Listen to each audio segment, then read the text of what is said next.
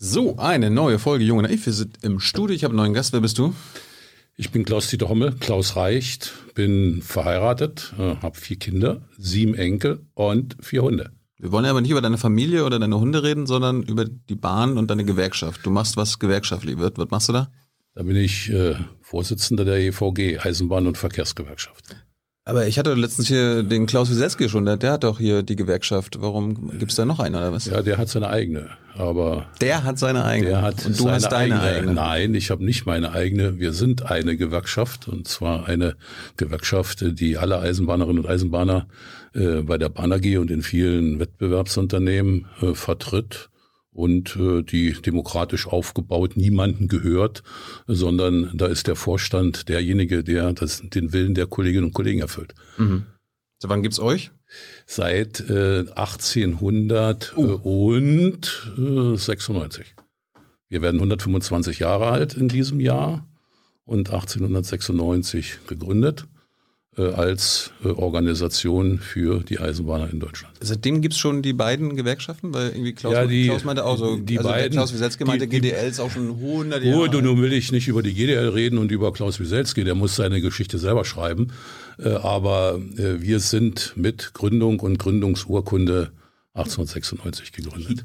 Habt ihr damals schon EVG geheißen? Nein, äh, damals war es ein Eisenbahnerverband und äh, EVG heißen wir, nachdem wir vor zehn Jahren zwei Gewerkschaften zusammengeführt haben, nämlich die GdBA.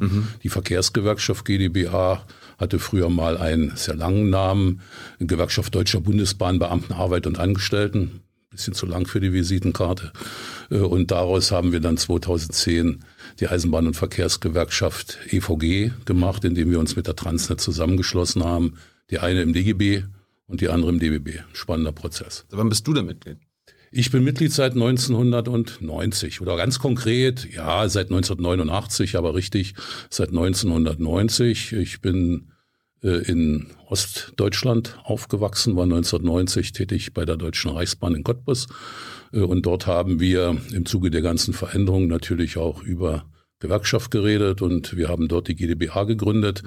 Äh, Und seitdem bin ich Mitglied der GdBA, also der, der Vorgängerorganisation, einer der Quellgewerkschaften, wie wir so schön sagen, äh, der EVG. Das ist ja interessant. Ne? Wir haben dann quasi zwei Ossis an der Spitze der beiden wichtigsten äh, Bahngewerkschaften. Ja, das ist so. Warum bist du nicht zur GDL gegangen? Ja, weil ich kein Lokführer war. Das ist erstmal schon ganz klar, denn die GDL ist damals äh, nach Ostdeutschland gekommen, aus Westdeutschland äh, und hat sich ausschließlich äh, auf Lokführer spezialisiert, Gewerkschaft Deutscher Lokomotivführer. Und das war klar für die Kolleginnen und Kollegen. Die fanden sich äh, damals in der äh, GDL gut aufgehoben Äh, und die Kollegen der GdBA, damals die zweitgrößte Gewerkschaft, damals rund 100.000 Mitglieder, das war schon eine ganze Menge äh, für die damalige Zeit, hat also die gesamte Palette der Eisenbahner vertreten, also auch uns. Ich war Betriebseisenbahner zum damaligen Zeitpunkt, also würde man sagen, der klassische Eisenbahner.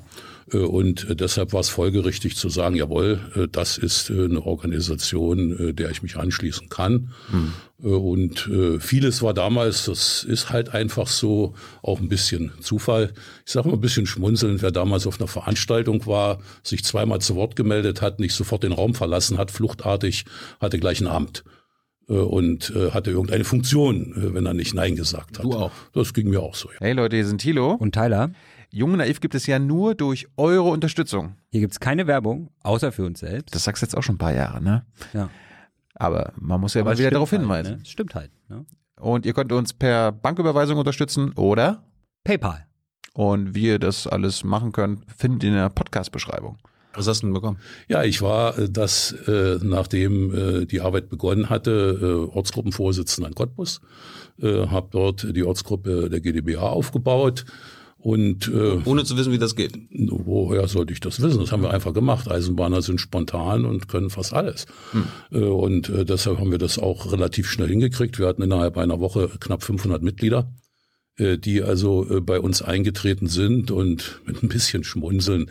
Ich glaube, die wenigsten wussten ganz genau, was da passiert, äh, inklusive mir. Wir wussten nur eins, wir machen was, was dem damaligen FDGB nicht gefallen hat. Dem was? Dem FDGB, das war der Freie Deutsche Gewerkschaftsbund, also die damalige Staatsgewerkschaft, wenn man das so will, der ehemaligen DDR. Und die waren natürlich überhaupt nicht erfreut, dass da Kollegen aus dem Westen kamen und versucht haben, Gewerkschaftsarbeit aufzubauen. Ja gut, und dann hat das eine Eigendynamik bekommen. Äh, ich kann mich noch erinnern, wir sind äh, zu einem ersten Seminar gefahren.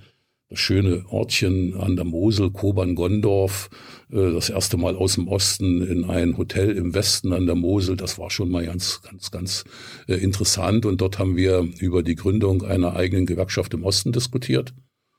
Wahrscheinlich habe ich ein paar Fragen gestellt, die irgendwo passten. Und dann kam der damalige Vorsitzende GdBA äh, Adolf Hartmann, also der GdBA West, und sagte, ja, kannst du dir vorstellen, äh, hier äh, die Führung für eine Gründung in der DDR zu übernehmen?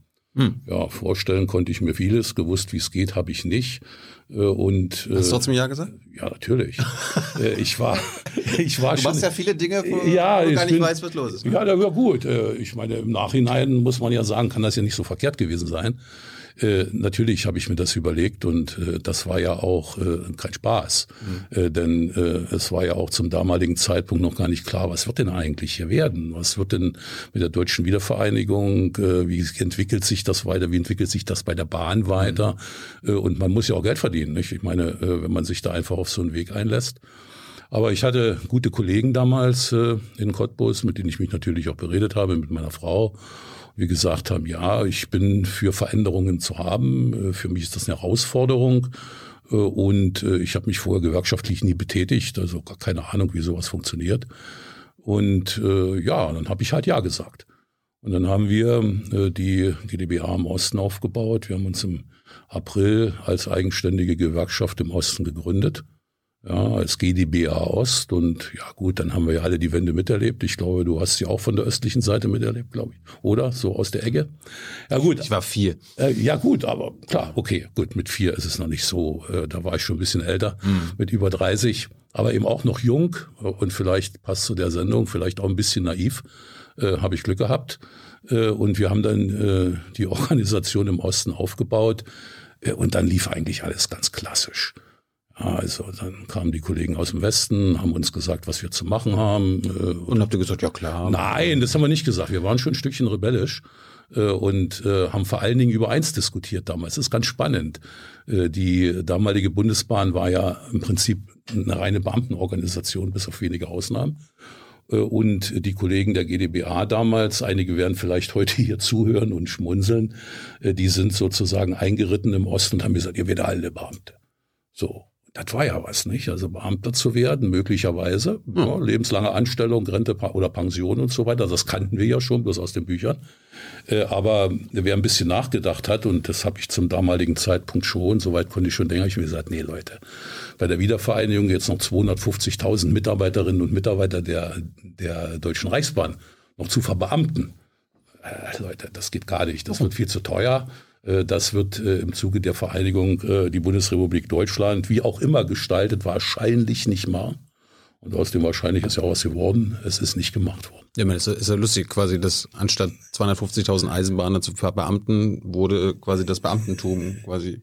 Ja, nee, das Beamtentum. Rückgängig gemacht. Nein, das wurde ne? ja nicht rückgängig gemacht. Wir waren ja keine Beamten. Ja, aber so im, im Westen, die Beamten ja, waren, die ja, irgendwann hat es ja aufgehört, dass man, wenn ja, man bei der Bahn hatte, ist, Beamter wird. Ja, ne? ja, richtig. Aber das ist eine andere Baustelle. Mhm. Das kam ein bisschen später, 1994 mit der Privatisierung. Mhm. Äh, und auch das war damals schon, äh, das haben wir damals gelernt, schon so ein Stück weit in Rede. Nur wie das immer so ist, äh, ich kann es nicht genau sagen, so viel Geschichtskenntnis habe ich gar nicht, habe ich mir auch nicht mit die Mühe gemacht, mir das anzulesen, aber das war in den 90er Jahren der zigte Versuch, die Bahn zu privatisieren. Und da haben die ja gesagt, schaffen die nie. Wir haben das schon ein paar Mal versucht und die Pläne sind wieder in der Schublade verschwunden und geht ja gar nicht. Äh, aber äh, irgendwann merkte man dann, äh, so in den Anfangs der 90er Jahre, verdammt nochmal, die machen ja ernst. Eieiei, was jetzt, ne? Die machen ernst und das hat man dann ja auch getan, ja. Hat ja der Bundestag dann sehr einhellig beschlossen, fast einstimmig, die beiden deutschen Bahnen oder zum damaligen Zeitpunkt Deutsche Reichsbahn und Deutsche Bundesbahn zu privatisieren. Und dann kam das, was du sagst. Und in dem Zuge stellte sich dann die Frage, was wird da? Ja, und zum dem damaligen Zeitpunkt war ich ja auch schon gewerkschaftlich in der GdBA sehr aktiv. Wir haben dann natürlich äh, erkennen müssen, äh, die Arbeitnehmer im Osten werden Arbeitnehmer bleiben. Das ist zwar keine Katastrophe, aber ist halt nicht das, was sie, sich die meisten gewünscht hatten. Äh, und die Kolleginnen und Kollegen im Westen, die Beamte sind, werden Beamte bleiben. Logischerweise auf Lebenszeit. Und dann wäre doch schlau gewesen, wenn ihr dann doch Anfang der 90er gesagt hättet, okay, wir, wir fordern hier auch alle Beamte ja, zu Das werden. haben wir ja auch gemacht. Natürlich, ja, das war auch schlau, aber äh, das hatte keine Chance.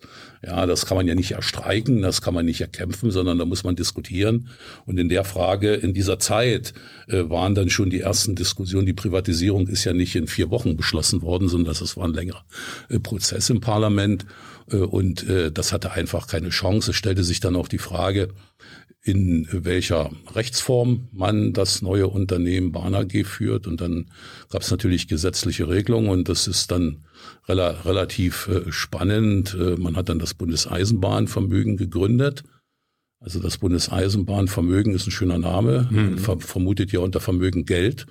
Aber Schulden sind ja auch Vermögen. Ne? Also es sind ja, das ist ja auch eine Summe, da steht ein Minus davor. Äh, und hat aus diesem Bundeseisenbahnvermögen äh, den äh, Teil Bahn ausgegründet. Das heißt also den wirtschaftlichen Teil ausgegründet und in Form einer Aktiengesellschaft dann geführt. Und das ist die heutige Bahn AG, die du kennst. Das ist die heutige Bahn AG, die ist im Prinzip eine Privatisierung über den Umweg des Bundeseisenbahnvermögens in eine Aktiengesellschaft. Das Bundeseisenbahnvermögen gibt es noch. Mhm. Das hoffentlich auch noch viele Jahre geben. Setzen wir uns für ein. Sind wir auch gut organisiert in dem Bereich. Äh, das ist der Teil, der die Beamten bei der Bahn, heute noch irgendwo um die 30.000, sind natürlich immer weniger geworden. Logischerweise aufgrund der demografischen Entwicklung kommt ja keiner mehr hinterher, äh, der als Dienstherr, der als Dienstherr für die Kolleginnen und Kollegen, die also dort tätig sind, noch bei der Bahn gilt äh, und auch sozusagen die Vermögensverwaltung und so weiter übernimmt, also noch eine Menge Aufgaben hat. Und dann gibt es noch ein Institut, was im Zuge der Bahnreform entstanden ist, das ist das, Bundeseisen, äh, das, ist das Eisenbahnbundesamt. Mhm. Das ist, wenn man das jetzt mal so ein bisschen vielleicht vergleicht, ist der TÜV. Also alles das, was technisch zu prüfen ist, wenn ein Fahrzeug zugelassen wird, wenn Stellwerk zugelassen wird, die Technik etc. Im Wesentlichen auch Prüfungen durchgeführt werden, macht das EBA. Und die sind sozusagen die oberste Behörde, allerdings eben nicht nur für die Bahn AG, sondern für den Schienenverkehr insgesamt. Also hm. Der Begriff Schienenverkehr TÜV würde das vielleicht so ein bisschen umschreiben. Die Kollegen hören das jetzt vielleicht nicht so gerne, äh, aber es ist so, das kann man so. Ja, und das war dann in der Zeit und ja, und dann waren 1994 an sich die Weichen gestellt äh, und wir mussten uns in dieser neuen Welt äh, wegen. Das Recht hat sich verändert. Personalvertretungsrecht wurde Betriebsverfassungsrecht. Das Tarifrecht hat eine ganz andere Stellung bekommen. Mhm ja, äh, das. Jetzt sind wir 27 Jahre auf diesen Schienen gefahren, die, dessen, wo die Weichen gestellt wurden in ja. Sachen Privatisierung. Ja. Äh, jetzt sind wir, jetzt bist du hier am Zwischenbahnhof Jung und Naiv. Würdest du sagen, aussteigen und äh, wieder zurück? Nein, um, Gott, um Gottes Aufhören mit der AG? Nein, um Gottes Willen. Nein. Nein, um Gottes Willen. Warum sollen wir aufhören mit etwas, äh, was den Menschen. Äh, ja, wenn die Rendite im Fokus steht, ja, anstatt das Moment, Gemeinwohl? Ja, also ich, ich denke mal, vielleicht so Stück für Stück. Äh, alleine wenn die Rendite nicht stimmt, kann man ja nicht gleich aussteigen. Das kann man natürlich tun. Aber wenn ich irgendwann kein Geld mehr im Portemonnaie habe, dann fange ich nicht ja gleich wieder von vorne an. Ja, aber du kannst ja grundsätzlich sagen, eine, eine Privatisierung von äh, so einer Infrastruktur hat sich als Fehler herausgestellt. Es hat sich äh, als Fehler herausgestellt, was man gemacht hat. Äh, und über die Fehler diskutieren wir. Jawohl. Es gab mal einen Bundeskanzler äh, namens Schmidt, der ja auch für seine Sprüche und für seine Weitsicht bekannt war. Der hat mal irgendwo gesagt, ich habe es gelesen, gesehen habe ich das nicht, wahrscheinlich gibt es da auch Bilder von, mhm. äh, die Bundesrepublik kann sich nur, äh, also kann sich nur etwas leisten, entweder die Bundeswehr oder die Bundesbahn. So, äh, eins von beiden können wir nicht bezahlen. So, das war aber weit in den 60er Jahren, als die äh, Bundesbahn noch ein Sondervermögen des Bundes war, eine Behörde, äh, und hat eigentlich damit zum Ausdruck gebracht, es ist schwierig, äh, das System Bahn in Deutschland rentabel zu betreiben. Äh, und man müsse sich da mal was einfallen lassen. Das ist ja eigentlich auch die Frage, die du stellst. Müsste man denn oder hätte man denn was anderes machen können? Ja, wenn wir jetzt 27 ja. Jahre gemerkt haben, wie, äh, wie schwer das ist, da ja, das, das Rentables äh, äh, rauszubringen. richtig. Wo, wo Gewinne machen oder Gewinne das, verdoppeln wichtiger ist als Fahrgäste verdoppeln. Richtig. Das Problem, oder nicht das Problem, es gibt nicht das Problem. Ich meine, da reichen zwei Stunden überhaupt nicht aus, das auszudiskutieren. Das ist eine lange Geschichte. Es gibt viele Probleme. Äh, man hat äh, geglaubt, man hat geglaubt, man privatisiert die Bahn, äh, man behält die Infrastruktur, das heißt die Gleise, die Stellwerke, alles das, worauf diese Eisenbahn fährt, in Bundeshand.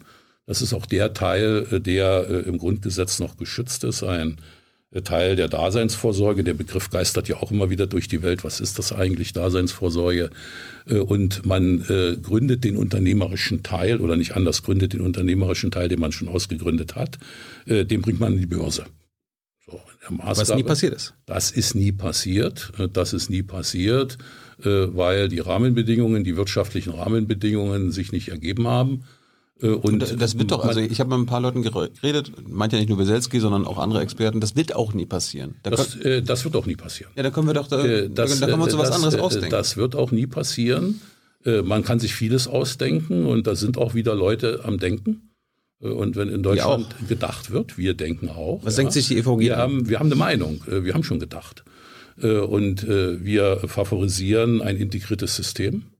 Wir halten dieses integrierte System im Übrigen, ich will das so deutlich sagen, auch für uns aus unserer Sicht, soweit wir das äh, beeinflussen können, für nicht verhandelbar. Aus den verschiedensten Gründen, weil äh, ein äh, Verkehr, ein Schienenverkehr nur funktionieren kann, bei all den Problemen, die wir heute haben, besser funktionieren kann, wenn das System Rad und Schiene nicht getrennt wird. Ich will das mal an einem Beispiel erklären. Ich meine, da kann man sehr, sehr, sehr tief reingehen und auch sehr wissenschaftlich drüber reden. Äh, aber äh, es fahren jeden Tag im deutschen Netz 40.000 Züge. 40.000, eine ganze Menge auf einer Modellbahn. 40.000 ist mhm. ganz schön heftig. Und dieses System muss das in einer sehr komplexen Art und Weise abbilden.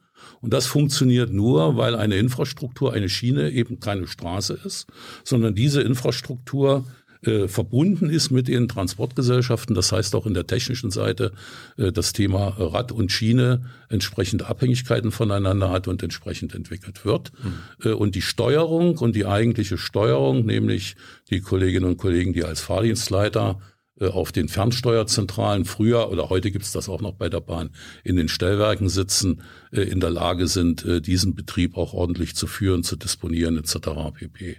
Das ist eine ganz wichtige Voraussetzung aus unserer Sicht. Wenn man das trennen würde, würden diese Synergieeffekte überhaupt nicht mehr funktionieren. Und jetzt kommen wir wir waren bei der Frage, was soll statt der AG Deutsche Bahn statt, äh, statt der AG Deutscher Bahn äh, soll es äh, in Zukunft ein modernes, integriertes Mobilitätsunternehmen geben. Was, was heißt das? Also das heißt, Grün, das die heißt, Grünen, die fordern zum Beispiel eine gemeinnützige GmbH. Ja, die haben nur vergessen, dass bei einer gemeinnützigen GmbH irgendwann jemand den Gemeinnutz bezahlen muss und wir mindestens 60 bis 70 das machen, Milliarden. Das machen wir Bürger doch jetzt schon. Moment, ja, das machen wir Bürger jetzt schon, das ist richtig. Als Kunde und als Steuerzahler. Da hast du völlig recht, da gebe ich dir völlig recht, das tun wir. Es gehen jedes Jahr in einen Finanzierungskreislauf mehrere Milliarden Euro in diese Infrastruktur. Mhm. Aber trotzdem wird diese Infrastruktur jedes Jahr älter.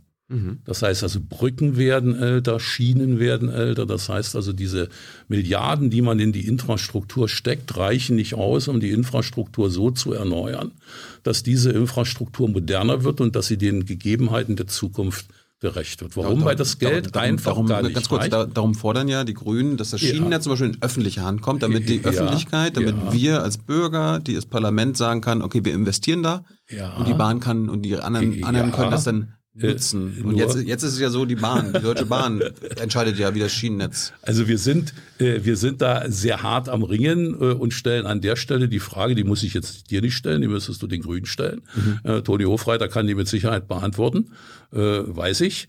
Äh, aber eins kann er nicht beantworten, wo er das Geld hernimmt wo er das Geld hernimmt, wenn nämlich, wenn ich das gemeinnützig betreibe, äh, die Einnahmen nicht mehr in der Größenordnung im Wettbewerb er, erreicht werden können in den Transportgesellschaften, die ich heute brauche, um die Infrastruktur zu ertüchtigen. Denn äh, in einem schwierigen Finanzierungskreislauf aus den Mitteln des Bundes, entsprechend Zuschüssen, Baukostenzuschüssen, Krediten. Also das würde jetzt in der Tat ein Stückchen weit führen in unserer Runde hier. Äh, wird Geld, was verdient wird in den Transportgesellschaften, dazugegeben. Das heißt also für jeden, für jeden Euro wird ein Betrag, den die Bahn verdient, dazugegeben, damit der investiert werden kann. Und da haben wir natürlich in diesem Jahr die Situation, denke an Corona, äh, dass die Bahn im Übrigen auch in dieser Größenordnung das erste Mal, das muss man fairerweise sagen, äh, mit rund fünf Milliarden, lassen wir mal, äh, machen wir mal eine runde Summe, im Negativen steht. Also nicht nur eine Planabweichung hat, sondern richtig miese hat. So, und das in dem Moment, in diesem Jahr, eine Dividende, die vereinbart wurde von 650 Millionen. Also wenn ich sage übrigens in diesem Jahr, heißt das für das Jahr 2020, mhm. damit wir jetzt ja. nicht in eine Schieflage kommen. Ist ja. ja. klar, das Jahr wird im Jahresende abgerechnet. Äh, diese Dividende nicht gezahlt werden konnte. Äh, damit über einen Kreislauf eine Rückführung dieser 650 Millionen nicht möglich ist, denn wenn sie nicht gezahlt werden, kann ich sie nirgends einsetzen. Äh, und dieser Betrag jetzt durch den Bund ersetzt werden muss, um ihn wieder in die Infrastruktur zu investieren. Ja, aber, aber die, dieser Betrag, die Dividende, geht ja an uns, also an den Nee, die Staat. geht eben nicht, weil sie nicht verdient wurde. Ja, ja, aber normalerweise. Ist, normalerweise, ist eigentlich crazy, überhaupt äh, Rendite zu erwirtschaften? Äh, gehört ja eh uns. Also dem, dem Staat äh, die, gehört die Bahn und die Bahn soll dann für uns nochmal die, Rendite äh. Die Bahn, die, Bahn muss, die Bahn muss investieren. Wir sind ja nicht nur bei der Infrastruktur. Es ja. müssen Fahrzeuge bestellt werden. Äh, es muss äh, Technik gekauft werden und, und jetzt äh, setze ich mir wieder mal den Hut des Gewerkschafters auf. Das will ich an der Stelle mal nicht vergessen. Nicht, dass jemand den Eindruck hat, dass wir nur über Technik, Infrastruktur und Leise reden. Wir reden ja auch über Mitarbeiter, ja. äh, die bezahlt werden wollen und bezahlt werden müssen. Äh, und äh, die kann man eben natürlich bezahlen über Leistungen des Bundes. Dann brauchte man gar kein Geld verdienen. Oder was natürlich für jedes Unternehmen, glaube ich, nicht verkehrt ist, man kann Geld verdienen, man muss Geld verdienen und das ist ja auch das Ziel. Ja, dass das Unternehmen. Warum, warum, warum äh, also du meinst jetzt Gewinn erwirtschaften? Gewinn erwirtschaften. Warum? Geld. Warum, warum ist das wichtig?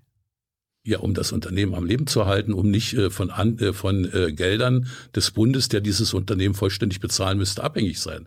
Stellt euch da mal vor, oder stellt ihr doch vor, äh, die Bahn würde nur lediglich äh, so viel verdienen, dass sie gerade mal die Kosten decken könnte oder weniger dann wäre der Rest des Unternehmens, um das Unternehmen am Leben zu erhalten, ausschließlich eine Finanzierung des Staates. Ja, das hat ja vorher nicht funktioniert, deshalb wurde die Bahn privatisiert. Denke an das, was ich gesagt habe, an Schmidt, können wir uns nicht leisten. Ja. Und das wäre ja wieder die Situation. Aber wenn du jetzt sagst, äh, letztes Jahr sollten, sollte eigentlich 650 Milliard, äh, Millionen Euro an Dividende oder an Gewinn erzielt werden, dem der Staat, äh, das dem Staat dann zufließen soll. Das Geld hätte ja dann auch in Investitionen gesteckt werden können. Das wäre in Investitionen gesteckt worden. Äh, das mag jetzt ein bisschen äh, eigenartig klingen. Äh, diese 650 Millionen, so ist ein sogenannter Finanzierungskreislauf über eine Leistungs- und Finanzierungsvereinbarung. LUF heißt das, vielleicht schon mal so in, in, der, in der Presse verfolgt, die immer wieder verhandelt wird alle paar Jahre. Diese Leistungs- und Finanzierungsvereinbarung beinhaltet einen Kreislauf ein Kreislauf für die Finanzierung der Infrastruktur der Bahn. Mhm. Und in diesem Kreislauf sind diese 650 Millionen verplant. Und zwar verplant wiederum in die Bahn investiert zu werden. Ja, dann, dann, kann man sich doch den Schritt mit der Dividende an den Staat sparen und einfach das Geld das, gleich investieren. Das, das könnte man, das könnte man machen, aber äh, wir haben die Situation, dass wir aus äh, rechtlichen Gründen Transport und Betrieb trennen müssen. Das ist eine direkte, ich nehme jetzt mal einen Begriff in den Mund, den ich gar nicht so gerne mag äh, in diesem Zusammenhang, aber der vielleicht klar macht, äh, um was es geht. Äh, also, dass man äh, erwirtschaftetes äh, in der in den Transportgesellschaften erwirtschafteten Gewinn nicht direkt in die Infrastruktur geben kann. Es gibt zwischen der Infrastruktur und den Transportgesellschaften eine Grenze, Chinese Walls, wo also eine Abhängigkeit ausgeschlossen werden soll. Das ist Europarecht, macht auch einen Sinn, macht im Übrigen auch einen Sinn, äh, nämlich sichert zumindest zum Teil, auch das ist äh, eine, äh, eine längere Geschichte, äh, sichert äh, zum Teil äh, den diskriminierungsfreien Zugang äh, zum Netz, denn es fahren ja nicht nur die Bahngesellschaften auf dieser Infrastruktur und die sollen nicht bevorzugt werden, sondern es fahren ja in Deutschland äh, es sind in der Zwischenzeit äh, rund 400 äh, Eisenbahnverkehrsunternehmen, sowohl im Güterverkehr als auch im Personenverkehr, mhm. die auf diesem Netz ja fahren, gegen Trassenentgelt natürlich äh, dann äh, aber äh, sich benachteiligt fühlen würden, wenn der eine sagt, okay, ich gebe meine Gewinne dahin, äh, sondern über diesen Finanzierungskreislauf äh, ist das rechtlich möglich. Den kann man ja ändern. Den kann man ändern. Das würde ich sagen, äh, kann man bereden mit denen, beispielsweise mit den Grünen, aber auch mit anderen, äh, die jetzt äh, in ihre Parteiprogramme, wir haben ja noch nicht alle, wie wir wissen, aber einige schon und wir wissen das. Wir diskutieren das natürlich auch sehr intensiv, die alle in irgendeiner Art und Weise, das ehrt uns ja als Eisenbahner, möglicherweise in diesem Jahr das Thema Bahn äh, auch im Wahlkampf und dann natürlich möglicherweise hinterher in Koalitionsvereinbarungen äh, auf die Tagesordnung setzen, äh, um äh, das Thema Schiene besser zu machen. Aber ist es, ist es, wenn du sagst jetzt hier, ich fand die Idee ja gar nicht schlecht, mit einer gemeinnützigen GmbH, wo halt nicht das Ziel ist, Rendite zu erwirtschaften als Deutsche Bahn, sondern für Gemeinwohl zu sorgen, ne? die Fahrgästezahlen verdoppeln statt Gewinne. Das ist doch erstmal eine, eine, schöne Idee. Und wenn du sagst, das Geld ist das Problem. Natürlich ist das Geld das warum Problem. Ist das, warum ist das das Problem? Wir, wir stehen doch jetzt gerade vor massiven, wir, stehen okay. wir stehen jetzt in den nächsten Jahrzehnten vor massiven Klimaschutzanstrengungen. Ja, genau da kann man doch dann auch dem Bürger und jeder Bürgerin vermitteln, wir müssen auch in die Bahn verdammt viel Geld stecken. Und ja. da wird doch, da werden die wenigsten, schätze ich jetzt mal, dagegen sein. Also kann man doch, da ist doch Geld da. Also äh, das Geld wird auch da sein. Modelle, also dass das Geld da ist äh, oder dass es dafür ausgegeben wird, bezweifle ich. Äh, dann hätten wir das schon vor Jahren tun können. Dann hätten wir heute eine andere Infrastruktur und eine Eisenbahn. Ja, wir haben jetzt 16 Jahre CDU-Regierung. Ne? Äh, ja gut, äh, ich äh, sage mal mit ein bisschen Schmunzeln als Eisenbahner, egal wo man jetzt parteipolitisch steht.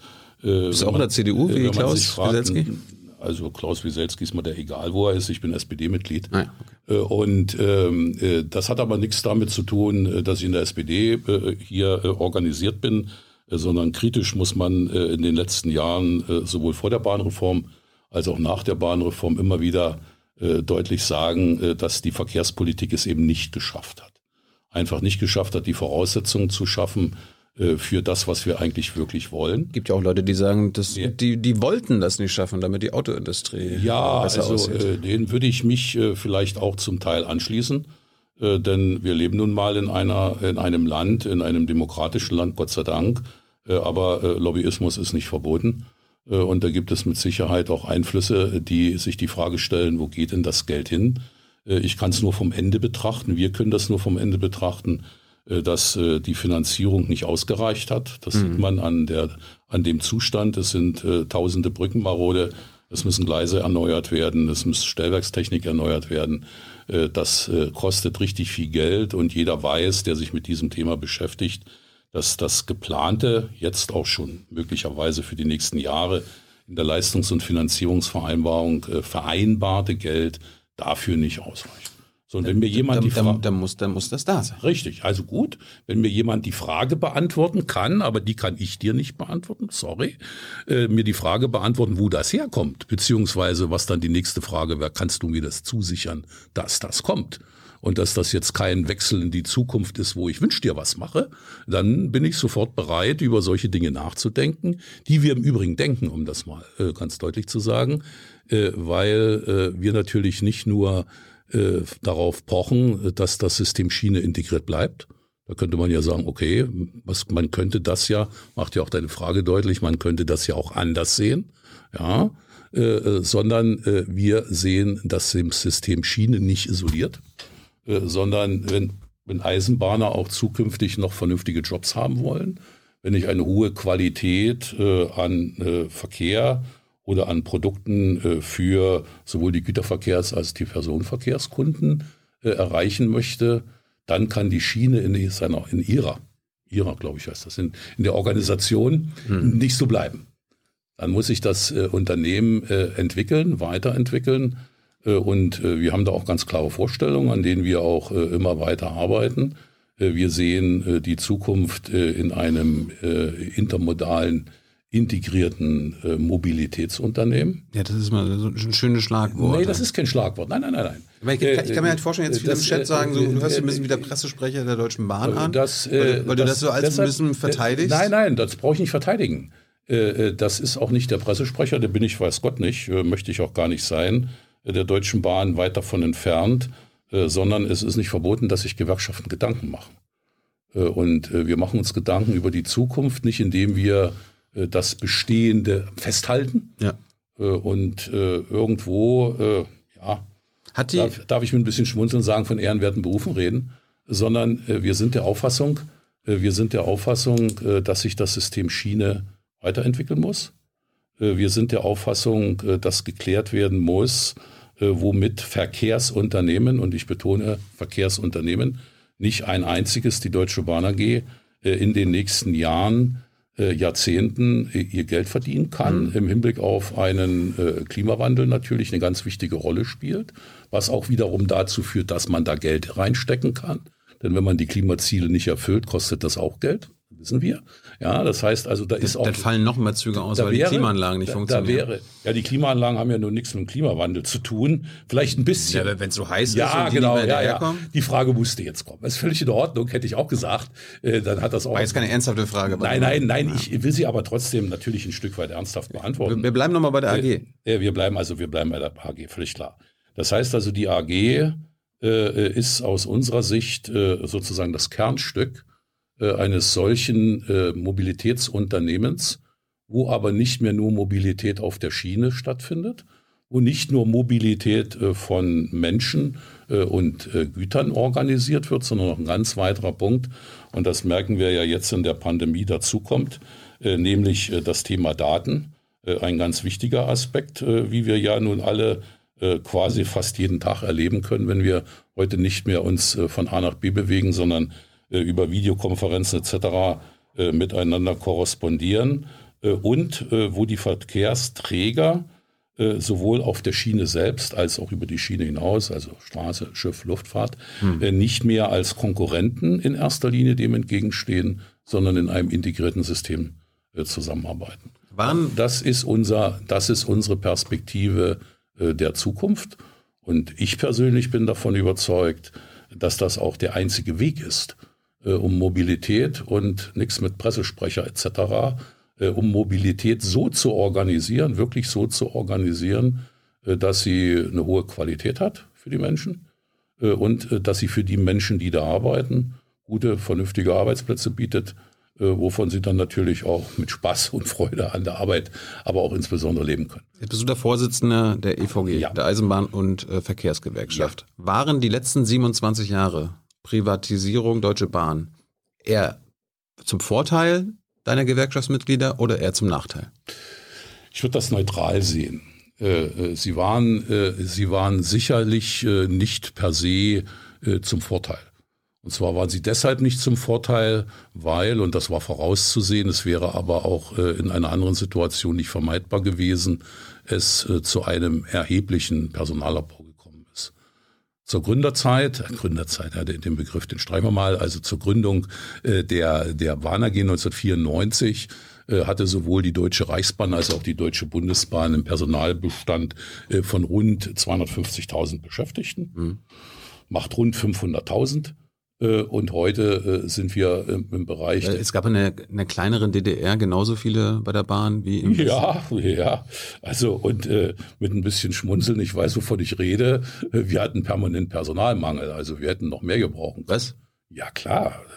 Das liegt natürlich daran, dass das System bei der Reichsbahn natürlich katastrophal war technisch dass also das Thema der Rationalisierung und Braucht ihr so viele, um die anzuschieben oder was? Ja, das war nun wieder ein bisschen, mhm. wir mussten auch die Eisenbahn nicht schieben, wir hatten schon Lokomotiven, so schlimm war das nicht. Äh, aber die Technik war eben noch halt, äh, ich denke, vielleicht kann man sich das noch vorstellen, auf jedem Bahnhof zwei Stellwerke, an jedem Schrankenposten einer, der die Kurbel dreht, um, um das mal so ein bisschen im Bild zu machen. Also sehr personalintensiv. Sehr personalintensiv. Im Übrigen bei der Bundesbahn nicht viel anders, aber da muss man fairerweise sagen, die Bundesbahn war ja ein Stückchen größer äh, als die Deutsche Reichsbahn. Und wenn man dann die Zahl eins zu eins nimmt, hatten die natürlich schon einen Rationalisierungsgrad. Und das hat sich natürlich äh, dramatisch entwickelt nach der Bahnreform. Dort hat man richtig investiert äh, und man hat auch neu organisiert und dann gab es natürlich, das darf man auch nicht verkennen, eine ganze Menge Synergieeffekte, die dann immer auftreten, wenn man so etwas tut. Entlassung? Äh, nein, es gab keine Entlassungen, äh, die haben wir verhindert. Wir haben also 1994 äh, unmittelbar äh, sogar noch in der Nacht vor der Entscheidung des Bundestages, als die letzte Lesung des Eisenbahnneuerungsgesetzes im Bundestag stattgefunden hat, kann ich mich noch erinnern, war ich, war ich dabei, äh, haben wir damals äh, mit Heinz Dürr, den damaligen äh, ersten Vorstandsvorsitzenden äh, äh der Bahn AG, die Tarifverträge unterzeichnet äh, und äh, wesentliche Punkte dort bereits festgezurrt. Im Übrigen damals äh, in einer Kooperation der drei Gewerkschaften unter dem heutigen Blickpunkt ist das vielleicht gar nicht vorstellbar, sondern dort saßen äh, damals die GDD, äh, die GdBA, der ich äh, angehörte zum damaligen Zeitpunkt und damals schon als stellvertretender Vorsitzender äh, und die GDL mit am Tisch. Und dort haben wir die Tarifverträge unterschrieben. Habt ihr euch auch mal untereinander zerstritten und dann der lachende Vierte war die Bahn? Nein, äh, man kann auch, äh, wenn man äh, einen gewissen Grundkonsens hat, äh, vernünftig miteinander umgehen. Es ist natürlich schwierig, das will ich durchaus äh, nicht verkennen. Wenn, der Grundkonsens war, wir kämpfen alle genau, für unsere genau. Leute hatten, und der Gegner sind die da oben. Genau. Das, ist, das scheint ja heute nicht mehr so zu sein. Ja, das äh, ist heute offensichtlich nicht mehr so, äh, weil. Du giltst so als Kuschelbär der, der Deutschen Bahn? Ja, ich weiß nicht, ich weiß nicht, wer mit mir kuscheln will. Wenn ich mich so angucke, weiß ich nicht, äh, kann ich mir gar nicht so richtig vorstellen. Aber ich habe schon drüber ja, nachgedacht. Ja, ich, mein, das, ich verstehe das ja. Ihr seid jetzt nicht, also GDL und EVG sind jetzt nicht zusammen. Ihr seid zwar äh, einzeln, ihr vertretet ja, eure eigenen Mitglieder, aber ihr, ihr tut euch nicht zusammen gegen die da oben. Also äh, ich meine, ich will ja nicht verhehlen, äh, hier gab es ja vor einigen äh, Tagen, Wochen ein Interview, wo äh, ein anderer Gewerkschaftsvorsitzender auf der Klaus Stuhl saß. Genau. Ja, genau.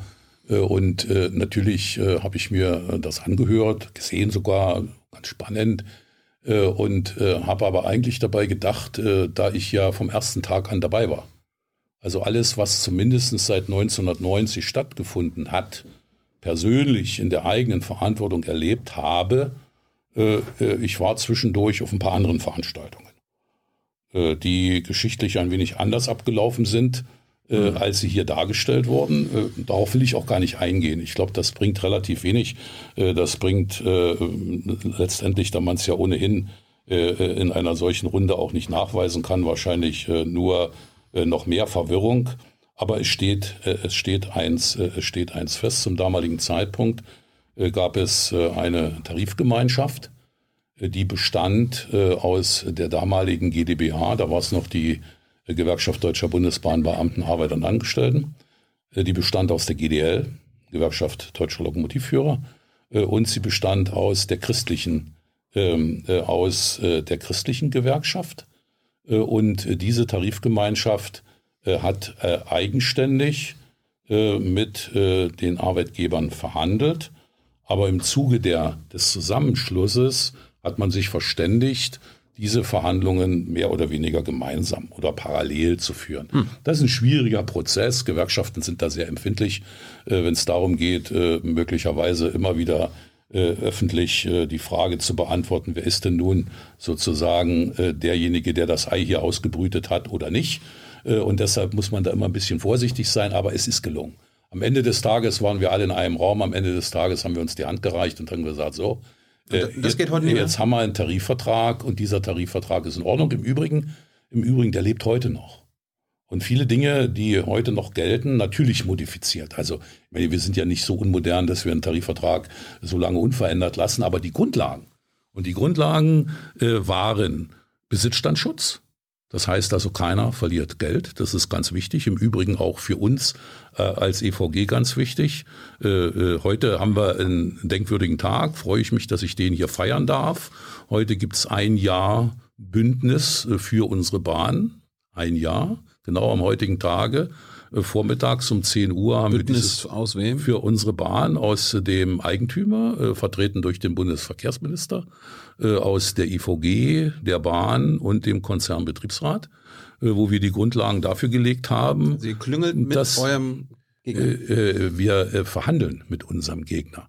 Ja, und wenn, ich kann wenn ihr, mir, wenn ihr, wenn ihr ein Bündnis schließt, dann ist also das ja ein, schon so. Ein Tarifvertrag ist auch ein Bündnis. Klar, aber was ist denn, Was ist, also ich äh, kann mir gar nicht erklären, äh, wo die Ansicht herkommt, äh, dass man, äh, um einen Vertrag zu schließen, äh, sich kloppen muss. Äh, sondern man hart und hart verhandelt heißt nicht, dass man nicht vernünftig miteinander verhandelt. Und du kannst mir eins wirklich glauben, wir haben verdammt hart verhandelt. Äh, denn hier ging es nicht um 3,75 Euro, äh, sondern hier ging es um mehrere Milliarden. Äh, und diese mehreren Milliarden äh, haben äh, die Bahn vor einer wirtschaftlichen Katastrophe, die Bahn AG gerettet.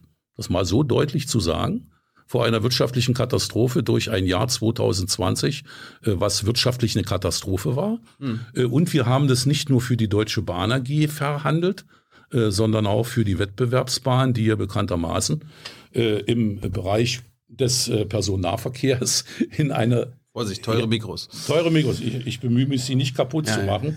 Äh, kann aber, äh, kann aber passieren, dass ich da mal dagegen, alles gut, alles gut. Äh, dagegen stoße. Nein, aber auch äh, zwei Milliarden Euro für die sogenannten Wettbewerbsbahnen, um den äh, Einnahmeverlust äh, entsprechend abzudecken, äh, den äh, die Bahnen er, erlitten haben äh, und dass das nicht trivial war. Äh, das haben wir schon dadurch erlebt, äh, dass äh, die zugesagten Zahlungen äh, ja nun auch fast ein Jahr später kam. Um es mal so deutlich zu sagen, das Geld hat die Bahn heute noch nicht. Es ist zwar in der Zwischenzeit gesetzlich zugesagt, die Voraussetzungen sind getroffen, es gibt eine Menge Dinge europarechtlich zu klären, aber das Geld wird auch fließen, äh, allerdings erst in den nächsten Wochen und Monaten, man schätzt im dritten Quartal. Äh, daran mag ich erkennen, äh, ich äh, will das jetzt äh, nicht im Einzelnen beurteilen, woran es gelegen hat, da gibt es sicherlich viele Gründe. Äh, aber daran mag man erkennen, dass der Prozess nicht einfach ist. Also von Klüngeln, um das mal so deutlich zu sagen, Kuscheln. Äh, kann gar, da kuscheln schon gleich gar nicht für fünf Milliarden. Kuschen sagen auch manche.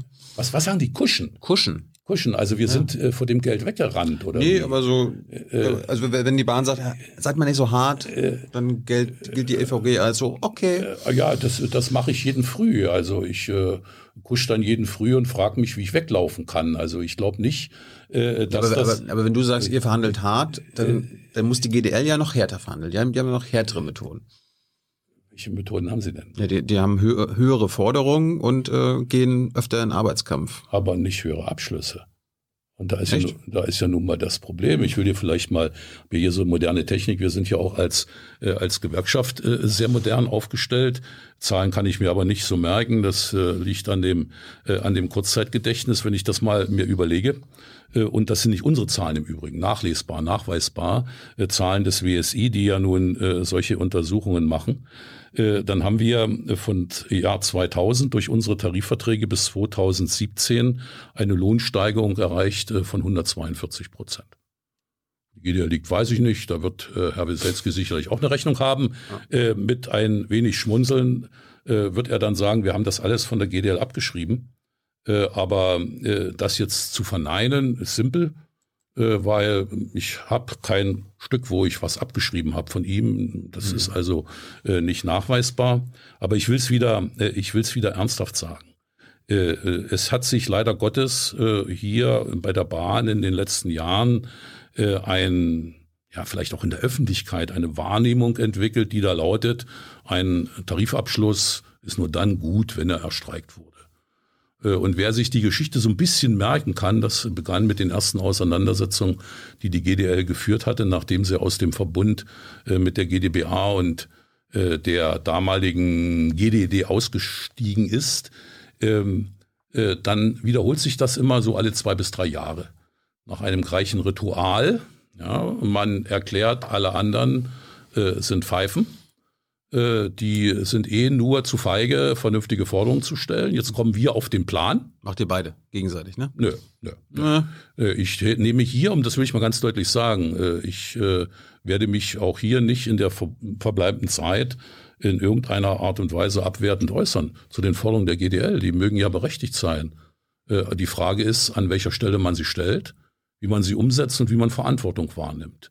Und es war nicht vergnügungssteuerpflichtig für uns im vorigen Jahr hinzugehen, in einer Zeit, als wir nicht wussten, was passiert, äh, mit dem Bund äh, eine Regelung zu vereinbaren, denn der Bund spielt hier eine tragende Rolle, eine Regelung zu vereinbaren, wo wir wussten, dass wenn sich äh, Corona nicht innerhalb von wenigen, ich sage es einfach mal bildlich, wenigen Wochen erledigen sollte, dass die Eisenbahnerinnen und Eisenbahner dafür einen Preis bezahlen müssen. Und man darf auch mir nicht zutrauen, dass ich selbstmordgefährdet bin, äh, um vor meine Leute zu gehen und zu sagen, Leute, ich habe jetzt mal eine Idee, äh, wie ihr weniger Geld verdient. Äh, also, die, die, hattest du offenbar, weil Herbst 2020. Nein, nein, nein, nein hatte ich nicht. Ihr habt, eine, ihr habt eine Lohnsteigerung letzten Herbst von 1,5 Prozent in den ja, nächsten zwei Jahre verabschiedet. Ja, Mit doch, Inflation ist das eine Lohnkürzung. Ja, ja, das ist keine Lohnkürzung, weil auch das muss man wissen. Äh, Tarifverträge äh, immer, immer äh, in der Rückschau und Forderungen immer in der Rückschau gemacht werden. Es ist doch jetzt simpel zu sagen, wir machen jetzt eine Lohnforderung in der Annahme, dass die Inflation im nächsten Jahr drei Prozent ist. Das weiß kein Mensch. Das ist Glaskugel. Sondern es gibt eine anerkannte Formel, äh, wo ich sage, ich berücksichtige die Lohnsteigerung, die Lohnsteiger, äh, Unsinn, Quatsch, Blödsinn, äh, die Inflation der zurückliegenden Laufzeit, mhm. setze, setze an den, äh, den, äh, den äh, Gewinn an Produktivität, den Gewinn an Produktivität und den Tarifabschluss. Und wenn da bei dieser Rechnung ein Plus rauskommt und das kommt dabei raus, hat der Kollege oder die Kollegin keinen Reallohnverlust. Und jetzt muss man noch was wissen. Kein Verlust? Kein Verlust. Haben Sie, Kein, haben Sie mehr? Sie haben mehr, aber natürlich weniger mehr, als Sie in einer ganz normalen Runde bekommen als wir, ich sage das als wir, nicht Sie, was wir in einer ganz normalen Runde bekommen hätte, wenn wir in einer Tarifrunde, wie das ganz normal gewesen wäre.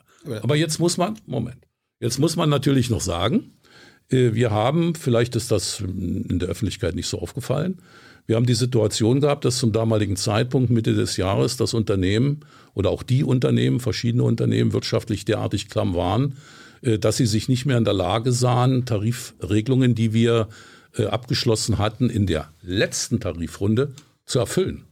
Jetzt kann man natürlich sagen, wie geht denn sowas? Mhm. Ja klar, ich meine, wenn das Geld nicht mehr da ist, wird es doch irgendwo schwierig. Ja, oder man muss irgendwo das Geld hernehmen. Das geht dann um die Frage Verschuldung. Man kann es vom Bund nehmen. Man kann Investitionen nicht durchführen.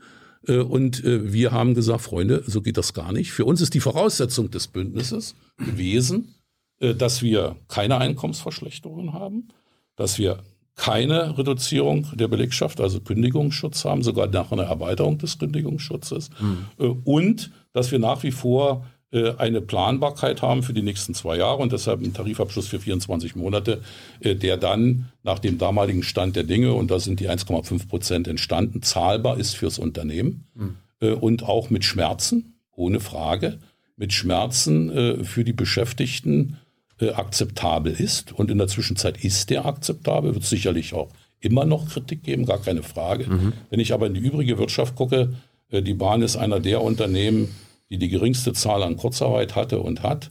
Äh, die Bahn hat in dieser Zeit nicht einen einzigen Arbeitsplatz eingebüßt.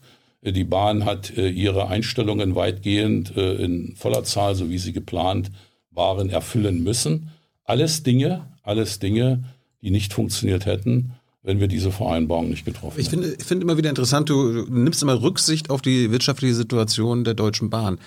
Ich meine, es ist ja jetzt nicht so, dass ihr eine Gewerkschaft seid, keine Ahnung, bei einem Autohersteller wo, wenn ihr da zu hohe äh, Forderungen habt und irgendwie zu hohe Abschlüsse erzielen wollt, dass die pleite gehen. Ja, das ist ja bei der Bahn nicht so. Die Bahn wird nie pleite gehen. Darum kann euch doch egal sein, wie gut es jetzt der Bahn geht oder nicht. Das Geld muss ja fließen. Die Leute müssen transportiert werden. Es muss passieren. Also warum, warum ist dir das? Weil wir eine Verantwortung haben.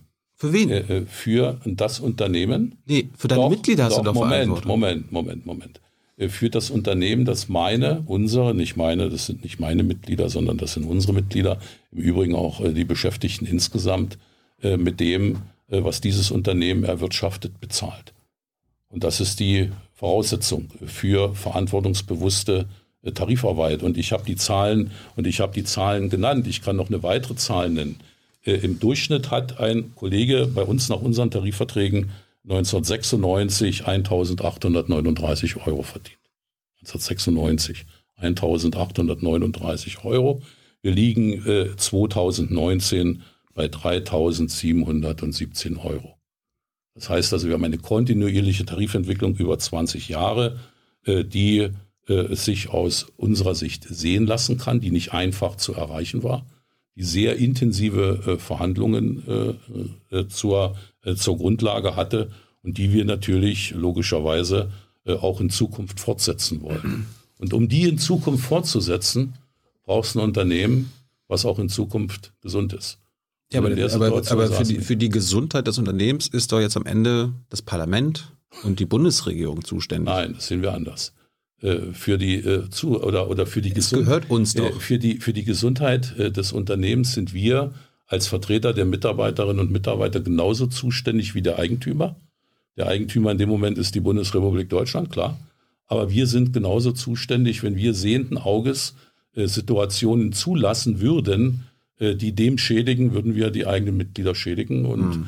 äh, das ist nicht unsere Politik. Da haben wir wahrscheinlich zu anderen eine total andere Einstellung, äh, die von unseren Kolleginnen und Kollegen aber auch äh, gutiert wird, äh, die in übergroßer Zahl Mitglied der EVG sind. Und ich bin auch froh, derzeit Mitglied der EVG werden und der Mitglied der EVG bleiben. Mhm. Äh, wir haben äh, also äh, im, im, vorigen Jahr unsere Neuwerbungen in einen Rekordhoch entwickelt. Wir werden in diesem Jahr, wir sind so ein bisschen hinter dem Plan, aber nur ganz geringfügig in diesem Jahr diese Werte wieder erreichen. Und ich glaube, nicht ich glaube, ich bin sicher, da bin ich auch unseren Amtsinhabern und Funktionären sehr dankbar, dass wir vermitteln können, äh, dass wir in der Verantwortung, äh, in der wir sind, äh, auch für die Menschen das Beste, was möglich ist, in der jeweiligen Situation tun. Mhm. Aber, da bin ich auch ganz selbstkritisch, jeder kann mal einen Fehler machen. Das ist ja ganz normal. Aber das ist uns in den vergangenen Jahren, glaube ich, sehr selten passiert, aber auf jeden Fall nicht. Und das ist das, was wir im Augenblick einschätzen aber auf jeden Fall nicht in der aktuellen Tarifauseinandersetzung. Zurück nochmal zum Modell Deutsche Bahn AG. Da gibt's ja auch den, äh, die berechtigte Kritik, dass dieses AG-Modell und zum Beispiel die, die Boss-Etage, ja, der Vorstand, der kann schwierig kontrolliert werden durch den Eigentümer, durch äh, demokratische Kontrolle. Darum ist auch ein Vorschlag, wir müssen das ändern, damit wir da besser kontrollieren können, was Pofalla und Co. machen. Wer, was, wo liegt der Vorschlag, dass, äh, wie wollen? Ja, die Grünen wollen zum Beispiel eine gemeinnützige GmbH. Ich glaube, die Linken würden sich da im Zweifel auch anschließen, hm. damit man kontrollieren kann, was äh, der also, Vorstandschef, was Profana also, und äh, Co. man muss, so machen. Ja, Moment, für, Moment. Was für Auslandssparten da irgendwo Ja, laufen. also, also es gibt, also, äh, Entschuldigung, äh, also man muss die Grünen nicht immer verstehen. Äh, oder andere. Aber äh, mir hat noch keiner erklären können im Gespräch, und ich habe viele geführt, äh, wie man mit einer anderen Rechtsform, einer gemeinnützigen GmbH, einer Stiftung oder was weiß ich, was die da machen wollen, mhm. äh, besser kontrollieren kann. Das ist kompletter Unsinn. Äh, das ist schon deshalb kompletter Unsinn, weil es äh, und ich rede jetzt nicht vom Inhalt, sondern ich rede von der Form des, der Kontrolle, weil es keine transparentere, also oder sagen wir es mal andersrum, weil es in einer Aktiengesellschaft, das gilt zum Teil auch für eine GmbH, eine umfassende Kontrollmöglichkeit durch die Gremien gibt. Ja, aber eine AG kann sich auch immer auf Geschäftsgeheimnisse nein, zurückziehen, nein, nein, nein, auf äh, Ver nein, geheime, geheime Verträge natürlich. Nö, nicht natürlich, geht gar nicht. Äh, diese AG Deutsche Bahn AG ist keine normale AG, äh, sondern eine AG, die dem Bund gehört und zum großen Teil auch Bundesrecht gilt. Das heißt, es gibt kein Unternehmen äh, in Deutschland, äh, was so transparent ist wie die Deutsche Bahn AG weil bis hin zum Bundesrechnungshof und vom Parlament hundertprozentige Einsicht in alle Unterlagen dieses Unternehmens gewährt wird und zwar auch regelmäßig kontrolliert wird, wer äh, das äh, nach oder nachvollziehen will. Jetzt hörst du schon wieder wie, der Pressesprecher Deutschland. Nein. Es, es, muss ja einen Grund geben, warum die Opposition und nicht nur die Opposition, warum Teile, Teile das, Große des Parlaments sagen, diesen, wir diesen, können da nicht diesen Grund, diesen Grund kenne ich nicht. Der Grund ist falsch. Alleine weil es die Opposition sagt oder irgendein Politiker sagt, stimmt es nicht. Das stimmt einfach nicht. Du bist zufrieden mit der Transparenz äh, über das der Deutschen ist, Bahn äh, Das ist eine ganz andere Frage. Ich habe aber die Möglichkeit, diese Transparenz, wenn ich sie brauche, ich bin Mitglied im Aufsichtsrat, diese Transparenz im vollen Umfang herzustellen. Hm. Kriegst du dafür Geld eigentlich? Dafür kriege ich, dafür kriege ich Geld, ja. 20.000 Euro im Jahr, die zu 90 Prozent an die Böckler Stiftung fließen. Warum nicht in deine Gewerkschaft? Ja, das ist eine Regelung, äh, die wir mit den Gewerkschaften des DGBs getroffen haben. Es fließt doch ein Teil zurück.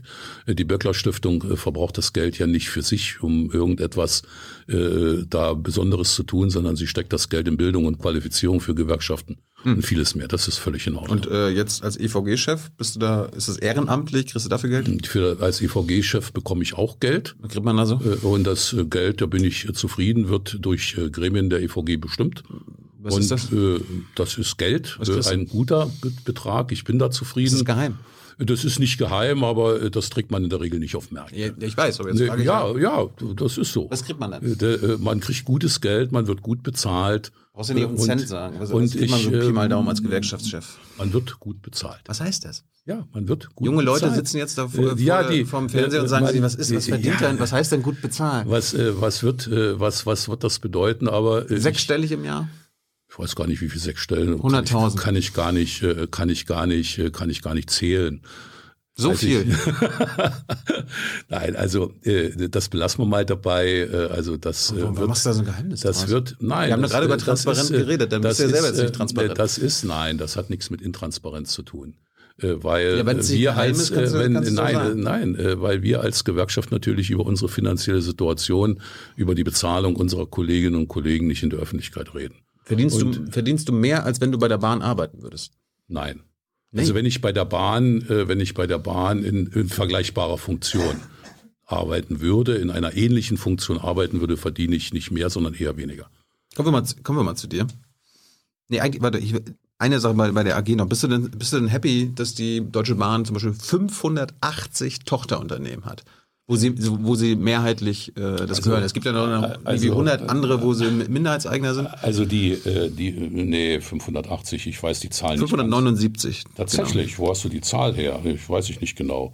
Äh, Also sie hat eine ganze Menge. Die Größenordnung, die Größenordnung sind, äh, ist sicherlich richtig. 579 sich, Tochter. da stellt sich nicht die Frage, ob ich da happy bin oder nicht.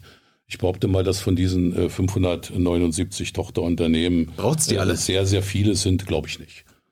Glaube ich echt nicht, dass sie die alle braucht. Das kann ich aber gar nicht im äh, Detail beurteilen, weil äh, die große Zahl, die größte Zahl dieser Tochterunternehmen äh, wirtschaftlich mit Sicherheit nicht relevant sind.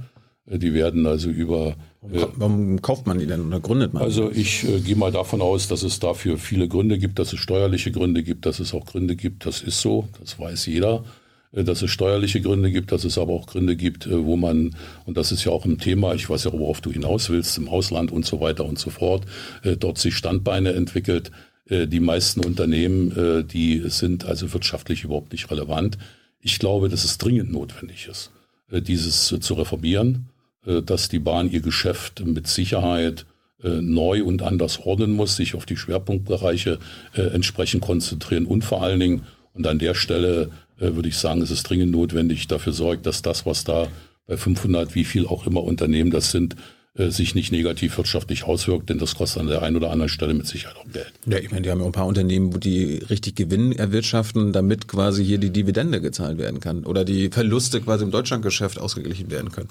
Das, das ist jetzt so eine schöne Frage. Die äh, Gewinn erwirtschaften, damit die Dividende. Da sind wir wieder bei dem Thema, muss man Gewinn erwirtschaften? Richtig. Na klar, natürlich. Äh, Die Bahn ist ein Konzern. Wie viele andere Unternehmen. Das ist doch die auch. Grundsatzfrage. Und da, genau, und da ist es nicht verboten, sondern im, im Gegenteil gewünscht und notwendig, dass man, und ich mache das immer mal ganz deutlich, Geld verdient. Ja, Wir sind- und im, das ist ja die und- und Grundsatzfrage, im- warum im, ein, ein Monopolist wie die Deutsche Bahn die äh, Daseinsvorsorge in Sachen öffentliche Infrastruktur leistet, überhaupt ein Konzern sein muss, der Gewinn erwirtschaftet. Diese Grundsatzfrage wird man beantworten müssen. Und du hast gesagt, wir, AG ist wir, okay. Wir beantworten, äh, wir beantworten die Frage, dass wir äh, allein mit der Daseinsvorsorge die Transportprobleme, die Mobilitätsprobleme nicht so lösen können, dass wir auf der einen Seite besser werden, was das Thema Umweltschutz, Mobilität äh, anbelangt und auf der anderen Seite, äh, auf der anderen Seite Arbeitsplätze erhalten, neue Arbeitsplätze schaffen können und sichern können.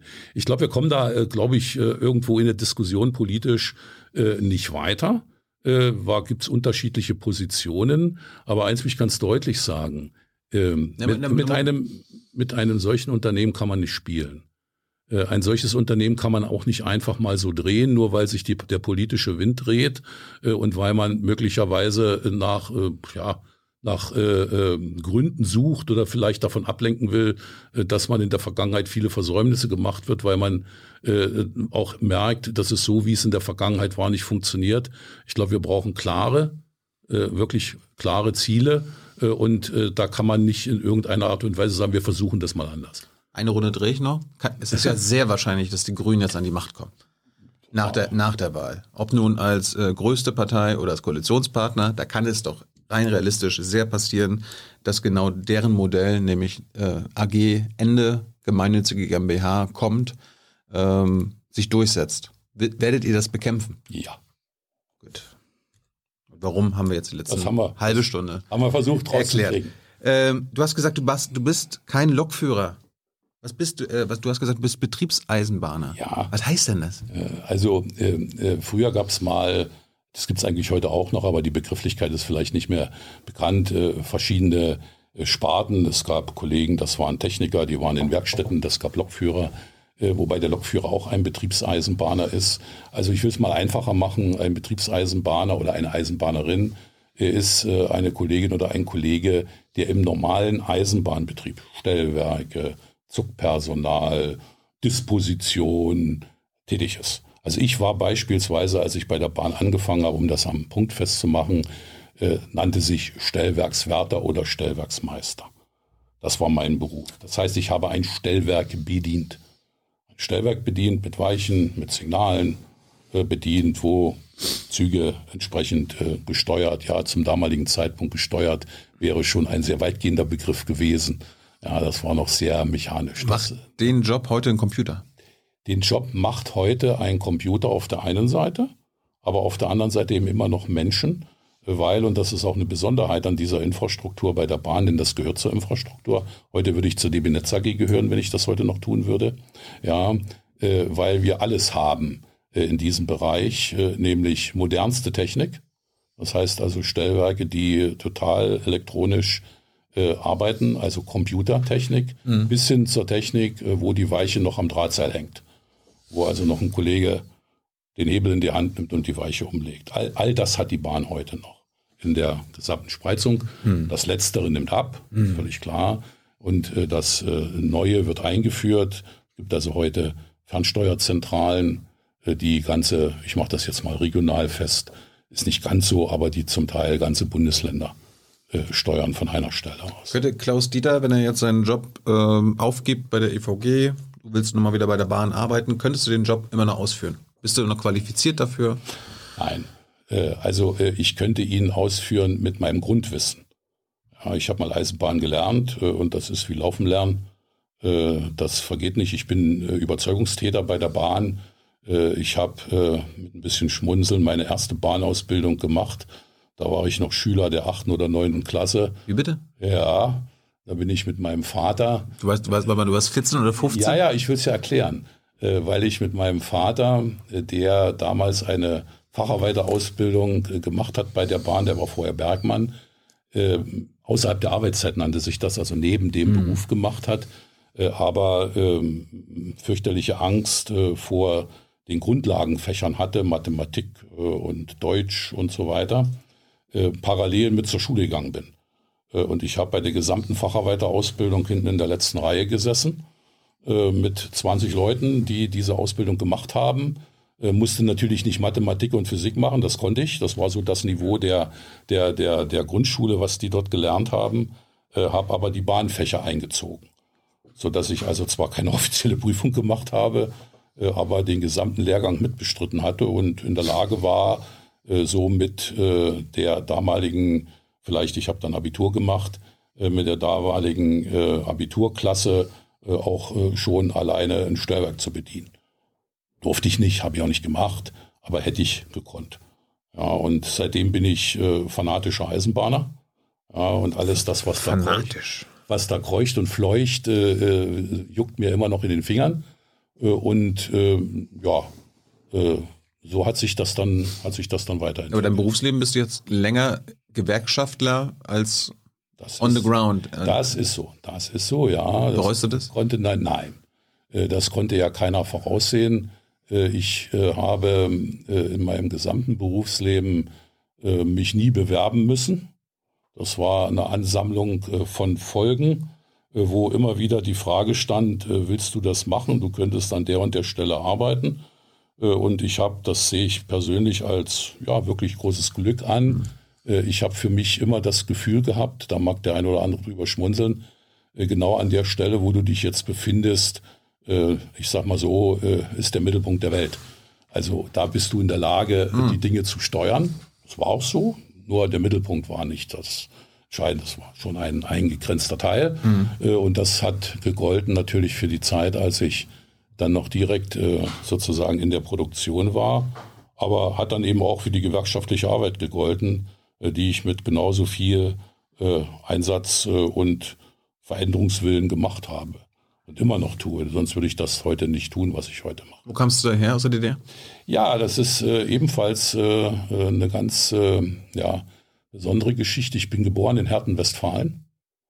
Äh, und, äh, Vor dem Mauerbau? Oder? Ja, ja, ich bin 57 geboren, da war die Mauer noch nicht da. Und mein Vater war Bergmann in Recklinghausen. Hm. Unter Tage, so richtig wie sich das gehört. Zum damaligen Zeitpunkt sind viele Zechen geschlossen worden. Er ist arbeitslos geworden, äh, hat meine Mutter kennengelernt, äh, die äh, in einer Firma arbeitete und aus Magdeburg stammte. Ja gut, da waren die auch jung äh, und das Ergebnis äh, bin ich äh, gewesen. Und ja gut, und dann war gut. Deine Mutter hat sich durchgesetzt. Das weiß ich nicht komm, genau. Komm rüber. Nein, nein, nein, nein. Bei wem durchgesetzt? Bei meinem Vater. Nee, ja. nee, nee, nee, nee, das war gar nicht das Thema. Aber ich glaube, die waren dann irgendwann erschrocken, äh, dass aus dem Spaß, den sie miteinander, gehe ich mal davon aus, hatten, ernst wurde. Ja, genau. Ernst wurde und der Ernst musste dann bezahlt werden. Äh, und äh, Kohle war nicht da, außer Arbeitslosengeld. Ich habe mal, hat mein ist leider schon 14 Jahre tot, mal seine Unterlagen wieder vor einigen Wochen mal in der Hand gehabt. Da war so ein Stempel, Stempelbuch, wo er da, was weiß ich, ich glaube 15 Mark gekriegt hat die Woche oder irgend so. Das waren, das waren Beträge, wenn du die heute liest, da erschrickst du fürchterlich. Hm. Ja gut, und dort äh, in der Situation äh, sind sie äh, auf den Gedanken gekommen, mich bei meiner Oma, bei der Mutter meiner Mutter zu parken. Und die wohnte zum damaligen Zeitpunkt in, in der Nähe von Bischofswerda in Sachsen. Werden wenige kennen, denke ich mal, aber ich würde mal so sagen, große Richtung Dresden vielleicht, um das mal örtlich anzusiedeln. Ja gut, und dort äh, sind sie dann mit mir hingegangen, haben dort auch eine kleine Wohnung oder Zimmer gefunden. Und dann musste ja mein Vater irgendwo arbeiten äh, und hat gesagt, bevor er überhaupt keine Arbeit hat, äh, wird er da bleiben und hat äh, auf einem kleinen Bahnhof in der Nähe als Rangierer angefangen zu arbeiten. Hat auch einen Job gekriegt bei der Bahn. Meine Mutter hat einen Job in einer Kofferfabrik bekommen äh, und äh, dann haben die sich so durchgeschlagen und bis dann ja, die Mauer zu war. Äh, das war schon damals das Tal der Ahnungslosen in dieser Gegend, wie man das ja nannte. Die haben das gar nicht mitgekriegt da in der Geschichte. Mein Vater hat mächtig drunter gelitten, hatte sieben Geschwister, alle in der Nähe von Kassel mhm. äh, angesiedelt. Äh, und lange Rede, äh, wir sind dann in Hoyerswerda gelandet. In Hoyerswerda war dann das Glück, dass die damalige Reichsbahn äh, einen Wohnblock gebaut hat. Und in diesem Wohnblock äh, damals meine Mutter und mein Vater eine kleine Wohnung bekommen haben, wie das so im Osten üblich war. Und dort bin ich aufgewachsen. So, aber ich wusste ja nicht, ich hatte keinen Plan, wo ich herkam und so weiter und so fort. Äh, dort bin ich zur Schule gegangen äh, und äh, da habe ich Abitur gemacht. Glückliche Kindheit? Ja. Also äh, unter den Bedingungen behütete Eltern, äh, die äh, dafür gesorgt haben, dass ich eine vernünftige Ausbildung mache. Mein Vater äh, hat äh, wirklich immer darauf geachtet, auch meine Mutter, dass ich nicht ganz über die Stränge schlage. Das hat mir nicht immer so gefallen, wie man Aha. sich denken kann. Mhm. Aber das war völlig okay. Was eine FDJ oder sowas? Natürlich war ich in der FDJ, Freie Deutsche Jugend. Äh, das war, das war eine Pflichtübung. Ja, wenn man, äh, wenn man zur Schule gegangen ist, kam man äh, erst in die Pionierorganisation, dann kam man in die FDJ und dann. Was, was eine SED auch? Ich war in der SED, ich bin aber relativ spät in die SED gegangen. Wegen, äh, wegen dem Studium? Nein, ach, da war das Studium schon lange vorbei. Äh, ich war äh, äh mal äh, so äh, der Überzeugung, wenn man drin ist, kann man was ändern. Zu dem damaligen Zeitpunkt war ich Vertreter des Dienststellenleiters in Cottbus 1987. Und, du bist ganz am Ende nochmal reingegangen. Ja, klar. Da Auf sinkende so, Schiff nochmal rauf. Ja, klar. aber ganz bewusst sogar da reingegangen, weil ich gesagt habe, also mein Gott, ich darf das mal so äh, respektlos sagen, ihr seid ja alle wahnsinnig, äh, was sich da abspielt. Äh, hier sind ja Leute am Werk, die sind ein bisschen bekloppt. Äh, und ähm, dann habe ich gesagt, okay, da trete ich ein.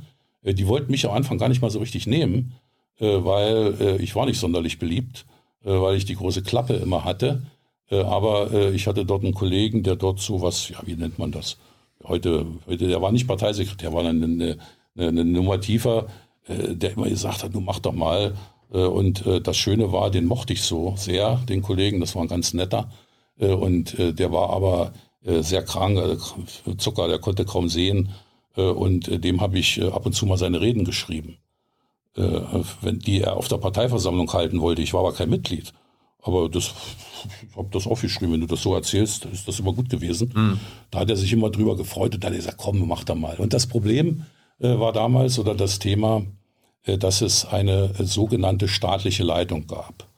Äh, ich war mal zwischenzeitlich für ein Jahr lang 86, Anfang 87 Leiter der Dienststelle. Als junger Bengel, das war sehr jung, mit 31. Das war nicht ganz gewöhnlich, aber ausdrücklich nicht, weil ich in der Partei war, da war ich noch gar nicht drin. Und ähm, da gab es eine staatliche Leitung. Und diese staatliche Leitung bestand aus dem Leiter, dem Parteisekretär und dem BGL-Vorsitzenden.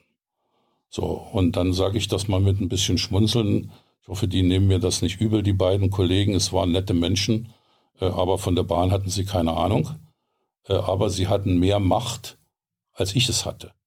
Äh, denn die haben sich zusammengesetzt und normalerweise hätte ich dazugehört, wenn ich in dem Laden gewesen wäre und haben über wirklich operative Dinge entschieden. Das war damals so im Osten. ein bisschen wie bei Andi Scheuer heute, ne? Hm, weiß ich nicht, ob der das genauso organisiert, keine Ahnung. Ja, so mit Ahnungslosigkeit und so. Äh, ja, ich äh, glaube mal, äh, äh das war damals vielleicht noch ein bisschen schlimmer. Äh, aber ja gut, und dann habe ich gesagt, ich gehe da rein. Also lange Rede, kurzer Sinn. das hat dann nicht lange gedauert. Hast du bereut jetzt im Nachhinein? Dass ich, da, dass ich da reingegangen bin. Ja, dass du. Also, du kannst ja mal so als SE, ehemaliges SED-Mitglied diffamiert werden. Naja, gut, also wenn es danach geht, liest in diesem Land keiner Bildzeitung. Äh, und es waren auch keine SED-Mitglieder mehr da, mhm. die sich alle rühmen und sagen, ich war nie dabei. Äh, also deshalb macht mich das eigentlich gar nicht an. Ich erzähle die Geschichte auch ganz offen, ich müsste es ja nicht erzählen, ja. weil das war so, das war so und ob ich das im Nachhinein bereut habe, ich sage, für mich hat sich da gar nichts geändert. Ob ich da drin bin oder nicht. Ich habe dann festgestellt, wenn du drin bist, ist es genauso blöd, als wenn du nicht drin bist.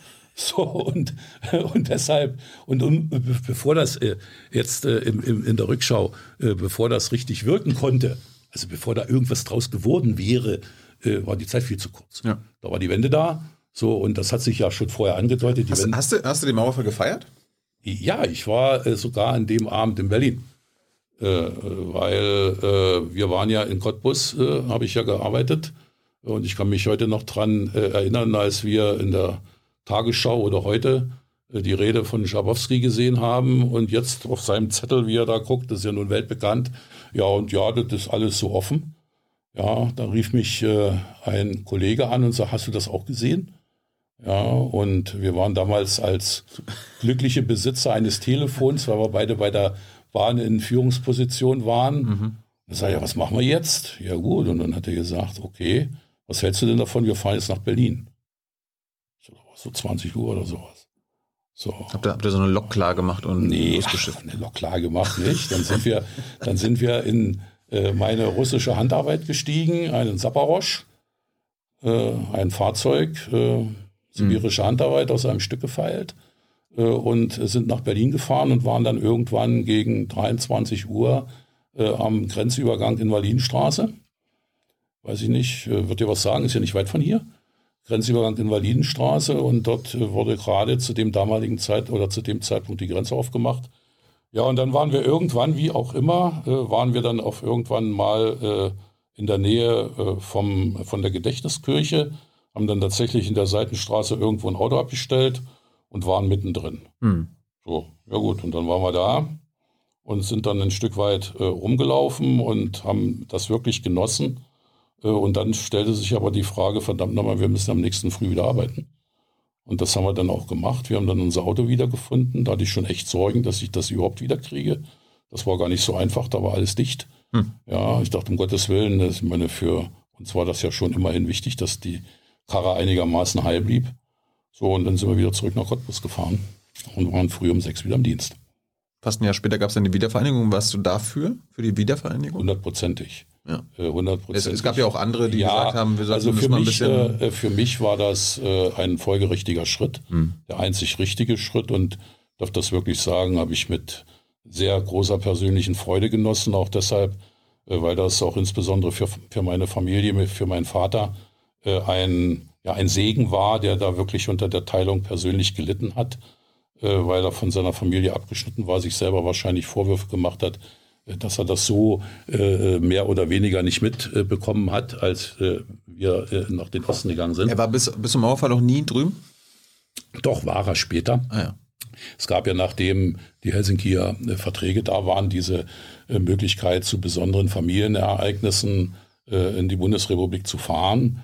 Und ähm, ich kann jetzt nicht sagen, wie oft, der war zwei oder dreimal war er da. Bist du auch mal drüben gewesen? Ja, war ich auch. Bist du mit der Bahn gefahren? Nein, ich bin, ich bin kurioserweise 1989, 89 vor dem Mauerfall im August mit meinem Vater, mit einem Trabant.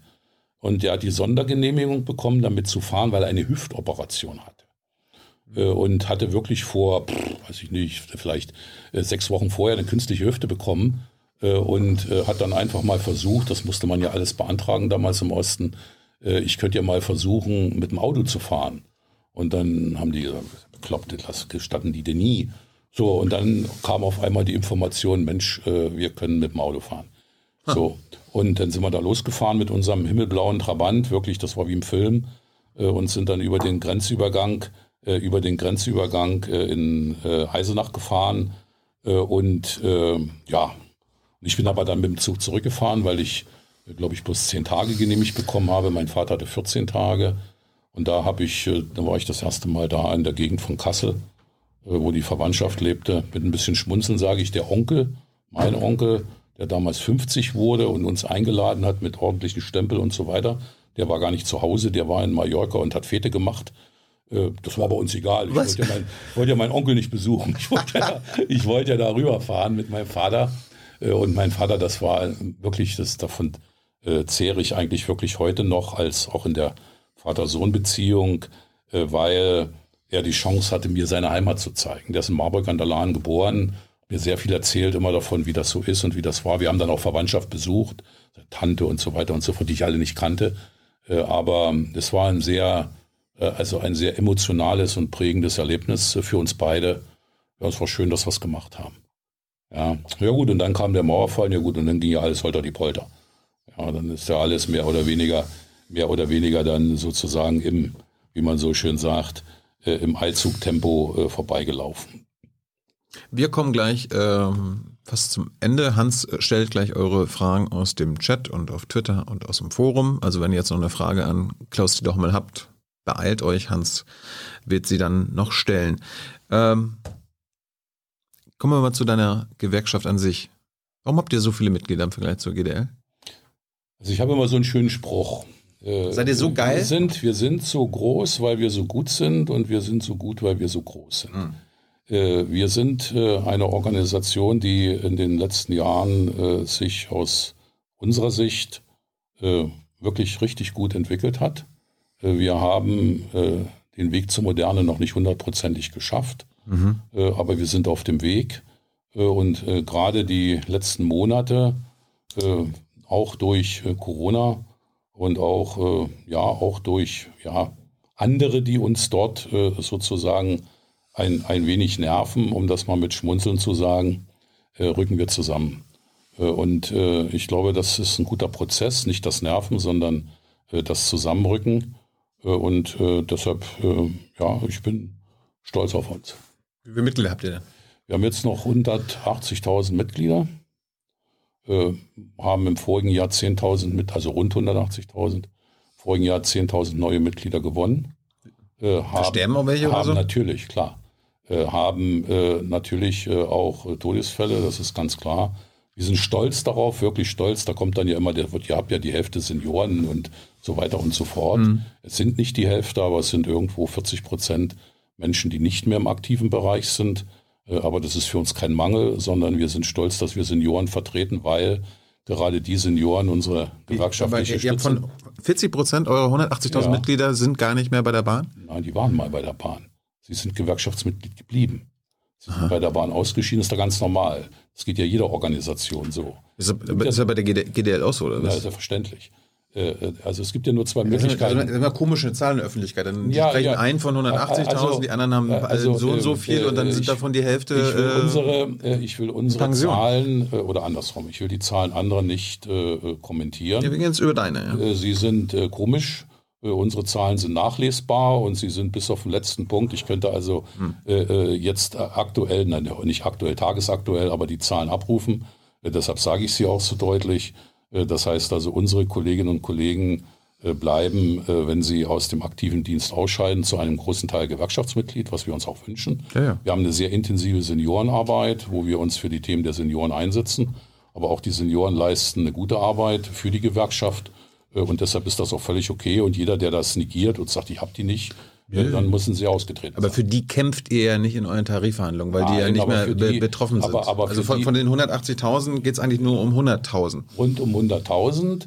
Äh, und wir sind aber äh, natürlich für unsere Senioren politisch aktiv. Wir sind aktiv über den äh, Deutschen Gewerkschaftsbund, setzen uns ein, wenn es um Rentenregelungen geht etc.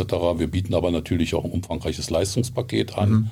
Und deshalb sind wir auch wirklich äh, stolz drauf. Wir haben äh, natürlich auch Jugendliche in der Organisation äh, in entsprechender Größenordnung. Wir vertreten rund 80 Prozent oder es sind sogar ein paar mehr gewesen im vorigen Jahr aller Jugendlichen, aller Auszubildenden bei der Bahn. Also wir sind eine breit aufgestellte mhm. Gewerkschaft und ja, damit kann man schon arbeiten. Darf ich in jeder Partei Mitglied sein, in der ich äh, möchte, um bei euch Mitglied zu sein? Nein, du darfst nicht in jeder Partei Mitglied sein. Äh, wir sind natürlich äh, als Einheitsgewerkschaft äh, politisch natürlich unabhängig. Das heißt aber nicht, dass wir neutral sind, sondern wir haben politische Meinungen. Darüber haben wir ja heute an verschiedener Stelle auch gesprochen. Okay, bei den Grünen darf man nicht sein, offenbar. Doch, na, selbstverständlich. Wir haben auch ganz aktive äh, Kolleginnen und Kollegen, äh, die bei den Grünen tätig sind, die im Übrigen auch bei den Grünen dafür sorgen, dass nicht zu viel Unsinn gemacht wird, darf ich mit ein bisschen Schmunzeln sagen, oder dies zumindest versuchen. Ich, äh, ich setze dich mal mit Hofreiter zusammen. Ja, habe ich schon. Hab ich, ja, also ich habe mit ihm nicht zusammengesessen. Wir haben gemeinsam ja, das Interview gemacht. Mal. Aber natürlich, können wir machen. Können wir machen, freue ich mich drauf. Ich, ich, ich würde eigentlich mit, mit Klaus Wieselski und dir mal was machen. Äh, äh, das weiß ich nicht, ob er das hast will. Hast du Lust? Das weiß ich nicht, ob er das ja, ich, will. Ich frage ihn, aber hast du Lust? Äh, also äh, ich habe im Augenblick ein Problem. Äh, ich hätte vor einiger Zeit da noch gesagt, Kollege, aufgrund dessen, was da im Augenblick abläuft, und damit meine ich nicht seine politischen Themen, sondern die Art und Weise, wie äh, diese Organisation Menschen spaltet.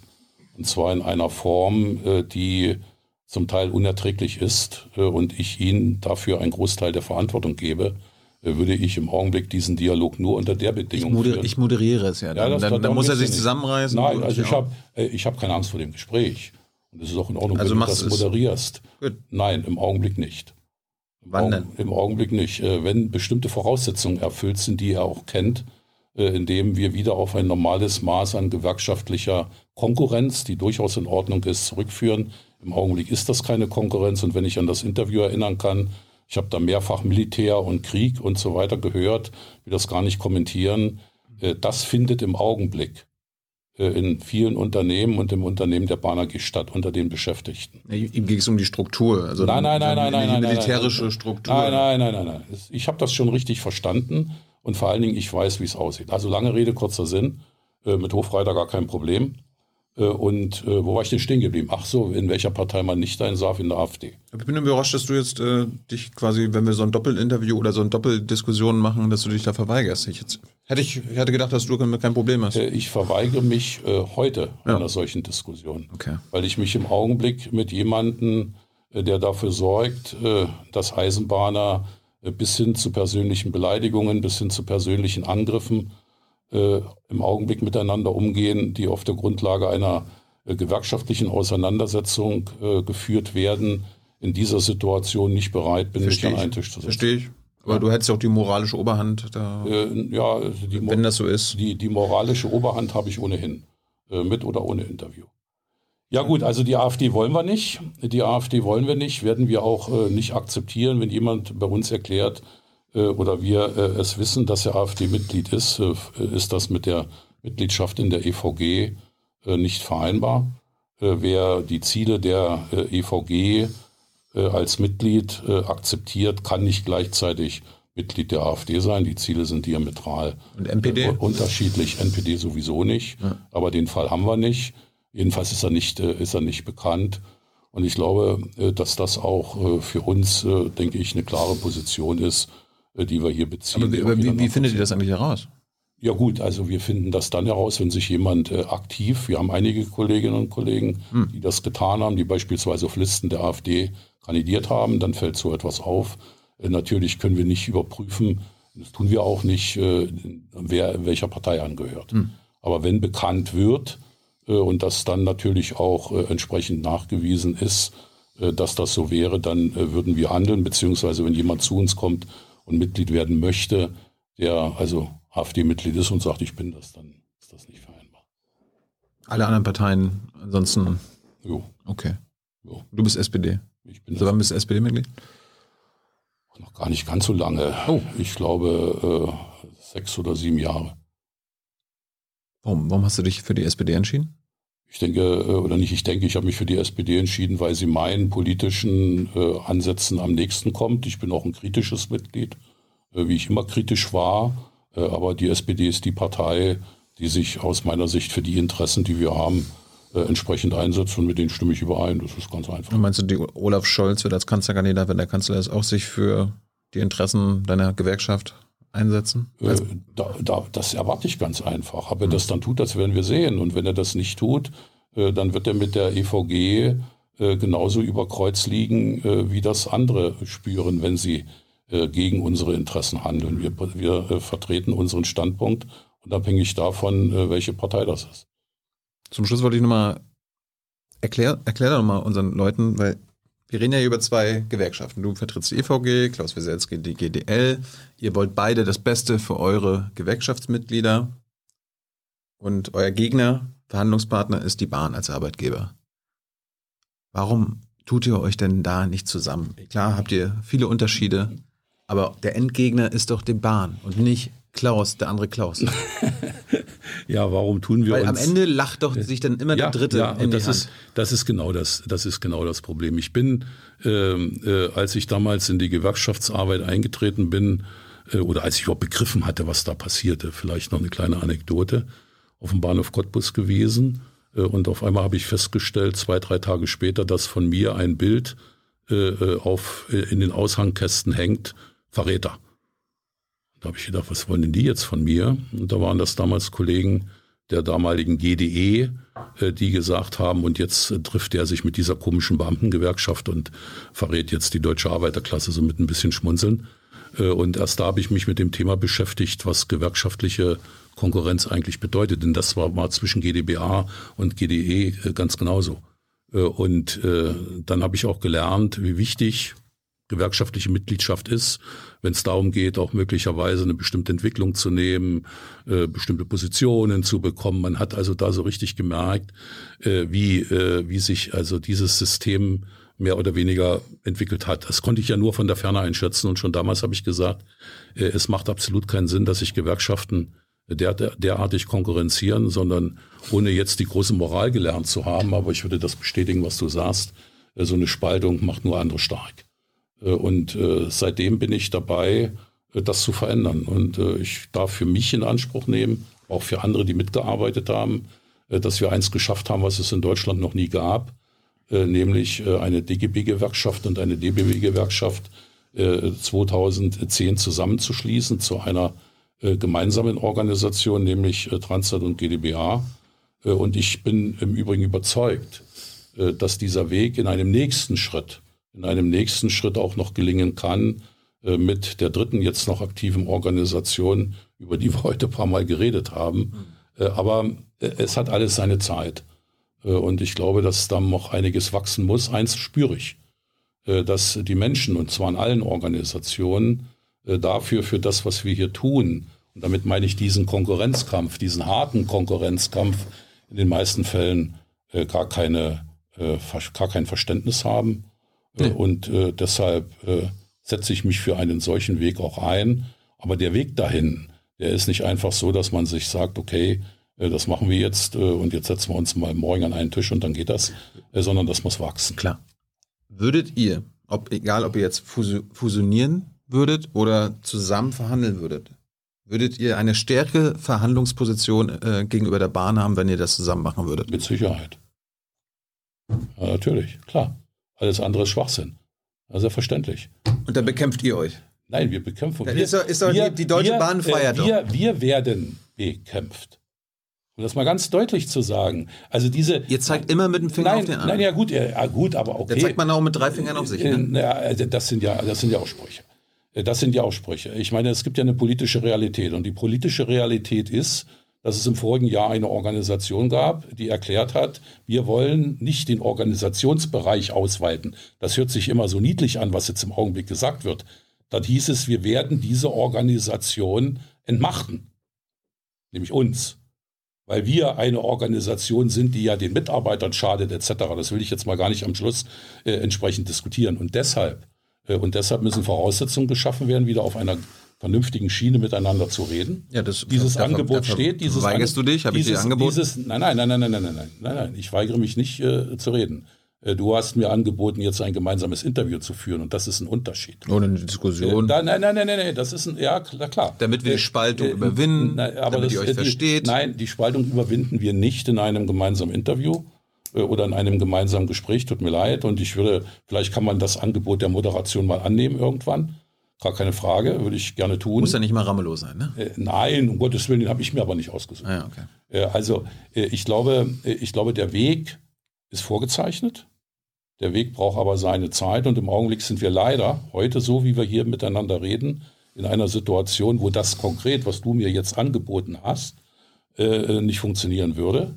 Aber dennoch sage ich an dieser Stelle und auch vor allen Dingen den Kolleginnen und Kollegen, die hier zuhören, beide Organisationen, ich halte den Weg für richtig. Ich bin auch offen, wir sind offen für solche Gespräche. Auf jeden Fall. Für Fusionsgespräche oder nein, Ko also, Kooperation? Nein, also, also äh, äh, bevor es zu einer Fusion kommt, äh, muss man ja erstmal gemeinsam Dinge tun. Und es hat ja äh, zu, zur Fusion zwischen äh, GdBH und Transnet auch mehrere Jahre gedauert. Aber mhm. es gab eben irgendwann eben. Gespräche, die man in der Regel nicht öffentlich führt. Das ist nun mal so im Leben. Äh, auch nicht an einem solchen Tisch führt, wo sich mal Menschen hingesetzt haben, die in Verantwortung waren. Einer von denen war ich. Äh, und sich da hingesetzt haben und gesagt haben, wie machen das. Bei uns hat das konkret acht Jahre gedauert. Aber in einem Prozess, in dem wir uns immer weiter angenähert haben. Äh, und diesen Prozess würden wir nie ablehnen. Im Gegenteil, diesen Prozess bieten wir immer wieder an und das tue ich auch von dieser Stelle. Aber da müssen beide Parteien die entsprechenden Voraussetzungen dafür und solange das nicht passiert, lacht, nicht lacht sich der Konzern in die Hände. Der wird sich, äh, glaube ich, nicht in die Hände lachen, aber auf jeden Fall schwächt es unsere Position. Das ist so. Wobei wir, und das darf ich äh, an der Stelle eben auch sagen, äh, wobei wir in der jetzigen Situation natürlich noch ein oder ein Fakt haben durch die Pandemie, wo eben eine normale Tarifsituation mit dem, was wir jetzt hier im Augenblick tun, nicht vergleichbar ist. Das muss man mal einfach sagen, unabhängig von der Frage jetzt, die wir jetzt zum Schluss äh, besprochen haben. Zum Schluss, es ist ja gerade ähm, politisch auch immer wieder das Thema, sage ich mal, Inlandsflugverbot äh, Thema. Die Grünen wollen das ja auch, dass wir nicht mehr so viel fliegen von Hamburg nach München, nach, von Berlin nach München. Andere wollen das ja auch aus ökologischen Gründen. Äh, ich habe bei Arno Luig, dem, der hat dort dieses Bahndesasterbuch geschrieben, mhm. äh, der hat erzählt, dass äh, fast jeden Tag in Deutschland die Lokführer und Lokführerinnen von Berlin nach München geflogen werden, von München nach Berlin, Berlin nach Stuttgart, damit die ihre Lok äh, fahren können. Kenn ich nicht. Das weißt du nicht? Nee. Nee, weiß ich wirklich nicht. Also äh, kann ich echt, also die Frage kann ich nicht beantworten. Äh, siehst mich im Augenblick ein wenig äh, erstaunt. Kenne ich nicht, kann ich echt nicht so sagen. Achso, ich dachte, das wäre das wär bekannt. Nein, also mir ist das nicht bekannt. Äh, ich will jetzt nicht spekulieren, äh, aber wie ich die Organisation natürlich auch der Bahn kenne, weil ich schon ein paar Tage dabei bin, äh, ist sowas eigentlich auch gar nicht notwendig. Äh, weil es gibt Umläufe von Triebfahrzeugen, es gibt Umläufe, wie wir sagen, es ist ein technisches Thema, äh, wo also Personal hin und her gefahren wird. Aber ich würde mich gerne erkundigen, kann ich dir gerne ein Feedback geben. Gut. Ja, mache ich gerne. Feedback ist jetzt gutes Stichwort. Das, damit kommt Hans jetzt. Mal sehen, was die Zuschauer und Zuschauerinnen sagen zu dem Interview und was sie noch von dir wissen wollen. Ich wollte auch noch einiges wissen, aber die Zeit ist vorbei. Klaus-Dieter Hommel, danke für deine Zeit. Ich bedanke mich. Und Spaß gemacht. Danke. Gut. Komm bald wieder. Ja, gerne. Vielleicht auch mal. Ja, vielleicht auch in mal. Eine, in einer Runde oder so. Ja, gerne. Wir wollen ja schlichten. Ja, okay. Ja. Und jetzt kommt Hans. Okay. Seine Jacke mitnehmen? Hey Leute, Thilo hier. Unsere naive Arbeit in der Bundespressekonferenz und unsere wöchentlichen Interviews, die sind nur möglich, weil ihr uns finanziell unterstützt. Und damit das so bleibt, bitten wir euch, uns entweder per Banküberweisung oder PayPal zu unterstützen. Weitere Infos findet ihr in der Podcast-Beschreibung. Danke dafür. Voila. Das Thema Geld spielte schon eine gewisse Rolle, würde ich jetzt nicht äh, verwundern. Ähm, sagst ja, ja, pff, über mein Gehalt sprechen wir jetzt hier nicht. Auf die Schnelle hat man gefunden, dass die letzte Veröffentlichung von äh, Gewerkschaftsvorsitzenden Einkommen aus dem Jahr 2008 das Ergebnis hatte, dass im Rahmen der damaligen DGB-Gewerkschaften der IG Metall-Vorsitzende mit 260.000 Euro pro Jahr die Liste anführte. Mhm. Und ganz am Ende, das bescheidenste Einkommen hatte der damalige Transnet-Vorsitzende Alexander Kirchner. Der hatte 105.000 Euro Jahreseinkommen. Das war vor zwölf Jahren.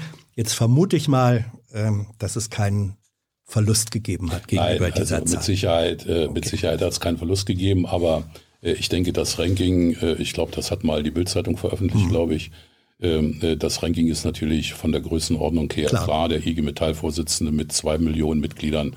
Äh, ist etwas anderes. Ich bin in der Zwischenzeit äh, nicht, nein, nicht Nachfolger, aber ich bin in der Funktion ja, ja. Äh, des Vorsitzenden äh, und äh, es hat äh, keine Absenkung gegeben, aber auch keine deutliche Erhöhung. Inflationsausgleich. Genau. Ähm, wenn, wenn wir diese Zahl mal so als Größenordnung nehmen, gleichwohl hast du es dann zu tun ähm, in Verhandlungen mit einem Bahnchef.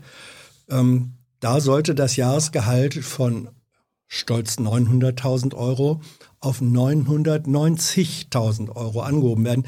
Das ist fast das Zehnfache. Ähm, und das im Pandemiejahr. Äh, das ist doch unanständig. Ja, also es ist einfach nicht nachvollziehbar. Und äh, wir haben das ja auch, und da war ich ja mitbeteiligt, mhm. im Aufsichtsrat äh, nicht genehmigt. Und im Übrigen ist da auch nach der Aufsichtsratssitzung einiges in der Veröffentlichung nicht sauber gelaufen. Äh, dort ist dann kolportiert worden, man hätte das nur verschoben. Äh, ich kann das hier sagen, ohne Geheimnisverrat zu begehen. Da ist überhaupt nichts verschoben, äh, sondern äh, die Gehaltserhöhung oder die Anpassung, wie man so schön sagt, hat nicht stattgefunden. Und es bedarf eines völlig neuen Anlaufs, um das mal so zu sagen, um eine weitere, also neu irgendwann mal über eine mhm. Gehaltserhöhung zu reden. Da wird im, im Zusammenhang auch solcher Einkommen und relativ krasser Einkommensunterschiede die Frage gestellt, ob nicht angesichts solcher Strukturen, die meistens dann ja auch mit einem bestimmten Selbstverständnis von Person und Betrieb einhergehen, ob nicht alleine vor diesem Hintergrund eine neuerliche Bahnreform dringend notwendig sei und wie die aus deiner Sicht aussehen muss. Also äh, das muss man teilen. Also äh, über die Frage, dass äh, Gehaltsstrukturen diskutiert werden müssen, sind wir uns einig. Äh, inwieweit sie angemessen sind in der Höhe und in der Unterschiedlichkeit äh, zu normalen Gehältern. Äh, das gilt aber nicht nur für die Bahn AG, das gilt generell für die Wirtschaft und das ist ein Problem in Deutschland. Äh, da gab es mehrere Anläufe in der Vergangenheit, darüber zu diskutieren, die, äh, wie wir wissen, nur bedingt gelungen sind oder gar nicht. Wir sind bei diesen Gehältern nicht in Tarifverhandlungen in irgendeiner Art und Weise, sondern für die Gehälter eines Vorstandes oder einer Geschäftsführung äh, trägt der Eigentümer die Verantwortung und der Aufsichtsrat bestätigt das. Um das ja, aber, der, aber der Eigentümer nee. ist die öffentliche Hand. Ja, ja, Sind klar, sozusagen das, naja, ist Gesellschaft, Staat. Ja, ja, klar. Ja, ja, so. ist gar keine Frage. So, nur, aber jetzt kommt der mhm. zweite mhm. Teil der Frage, den du stellst, äh, weil du den Zusammenhang hergestellt hast. Äh, ob das eine Bahnreform, so habe ich das verstanden, ja. vielleicht habe ich es falsch verstanden, ob das eine Bahnreform lösen könnte. Mhm. Weil das glaube ich nicht, dass das eine Bahnreform lösen kann äh, denn äh, die Bahnreform äh, löst nicht ein Vorstandsgehalt. Es würde ja auch wieder Vorstandsgehälter geben, dass man im Zuge einer Organisationsveränderung auch über Ge Gehälter reden kann, ist keine Frage. Äh, aber das sind wir, da will ich überhaupt nicht, das nicht äh, hier widersprechen. Im Gegenteil, das bestätigen, das ist die Verantwortung des Eigentümers, also der Bundesrepublik Deutschland. Die Frage war nicht äh, speziell, vielleicht habe ich mich da falsch ausgedrückt, darauf gezielt, ähm, ist sind dann solche Einkommensunterschiede äh, oder ja, Unterschiede lösbar durch eine Bahnreform, sondern wenn man sagt, in, in solchen Einkommen, auch ähm, Vorstandsvorsitzenden Einkommen, drückt sich vielleicht auch ein bestimmtes Selbstverständnis aus und ein Selbstverständnis darüber, wie der Betrieb der Laden zu führen ist, mhm, okay. welche Struktur er hat. So, und wenn man das sagt, naja, das ist dann eben doch wesentlich wie ein privates Wirtschaftsunternehmen. Mhm. Und das habt ihr ja auch diskutiert, ist nicht die Aufgabe der Bahn eine andere als ein rein privatwirtschaftliches Unternehmen sie zu lösen hat. Darauf zielt es ab. ja, okay. Wie müsste da eine Bahnreform aussehen? Ja, ja, gut, also das haben wir ja gerade jetzt äh, sehr intensiv diskutiert. Es gibt da äh, verschiedene Modelle. Welches ist äh, deins? Die uns, mein Modell ist in der jetzigen Struktur, die Strukturveränderungen vorzunehmen, die notwendig sind, um das Ziel für Menschen, für Güter äh, ein vernünftiges Produkt anzubieten, zukünftig Mobilität zu organisieren, gleichzeitig vernünftige Arbeitsplätze zu schaffen, äh, zu erfüllen. Und diese Strukturveränderungen jetzt, nicht jetzt, also nicht heute, aber in der Zukunft und in der nächsten Zeit anzugehen. Das ist unser Ziel. Dafür haben wir äh, Modelle im Kopf über Plattformen, wir haben Modelle im Kopf über integrierte Mobilitätssysteme und das ist unser in Anführungsstrichen nächster Schritt der Bahnreform. Sag mal zwei, drei Benchmarks, Eckpfeiler einer Bahnreform. Wie würde nach einer Bahnreform, wie du sie dir vorstellst, als sinnvoll, an welchen relevanten Punkten wäre die Bahn, sagen wir 2025, 2027, anders als heute? Wo würden wir es merken? Also wir würden das merken durch die Vernetzung der Verkehrsträger. Das heißt also, der Kunde, um das mal an einem Reisen festzumachen, würde durch ein Unternehmen, Verantwortung eines Unternehmens äh, von Haus zu Haus oder von Ziel zu Ziel transportiert.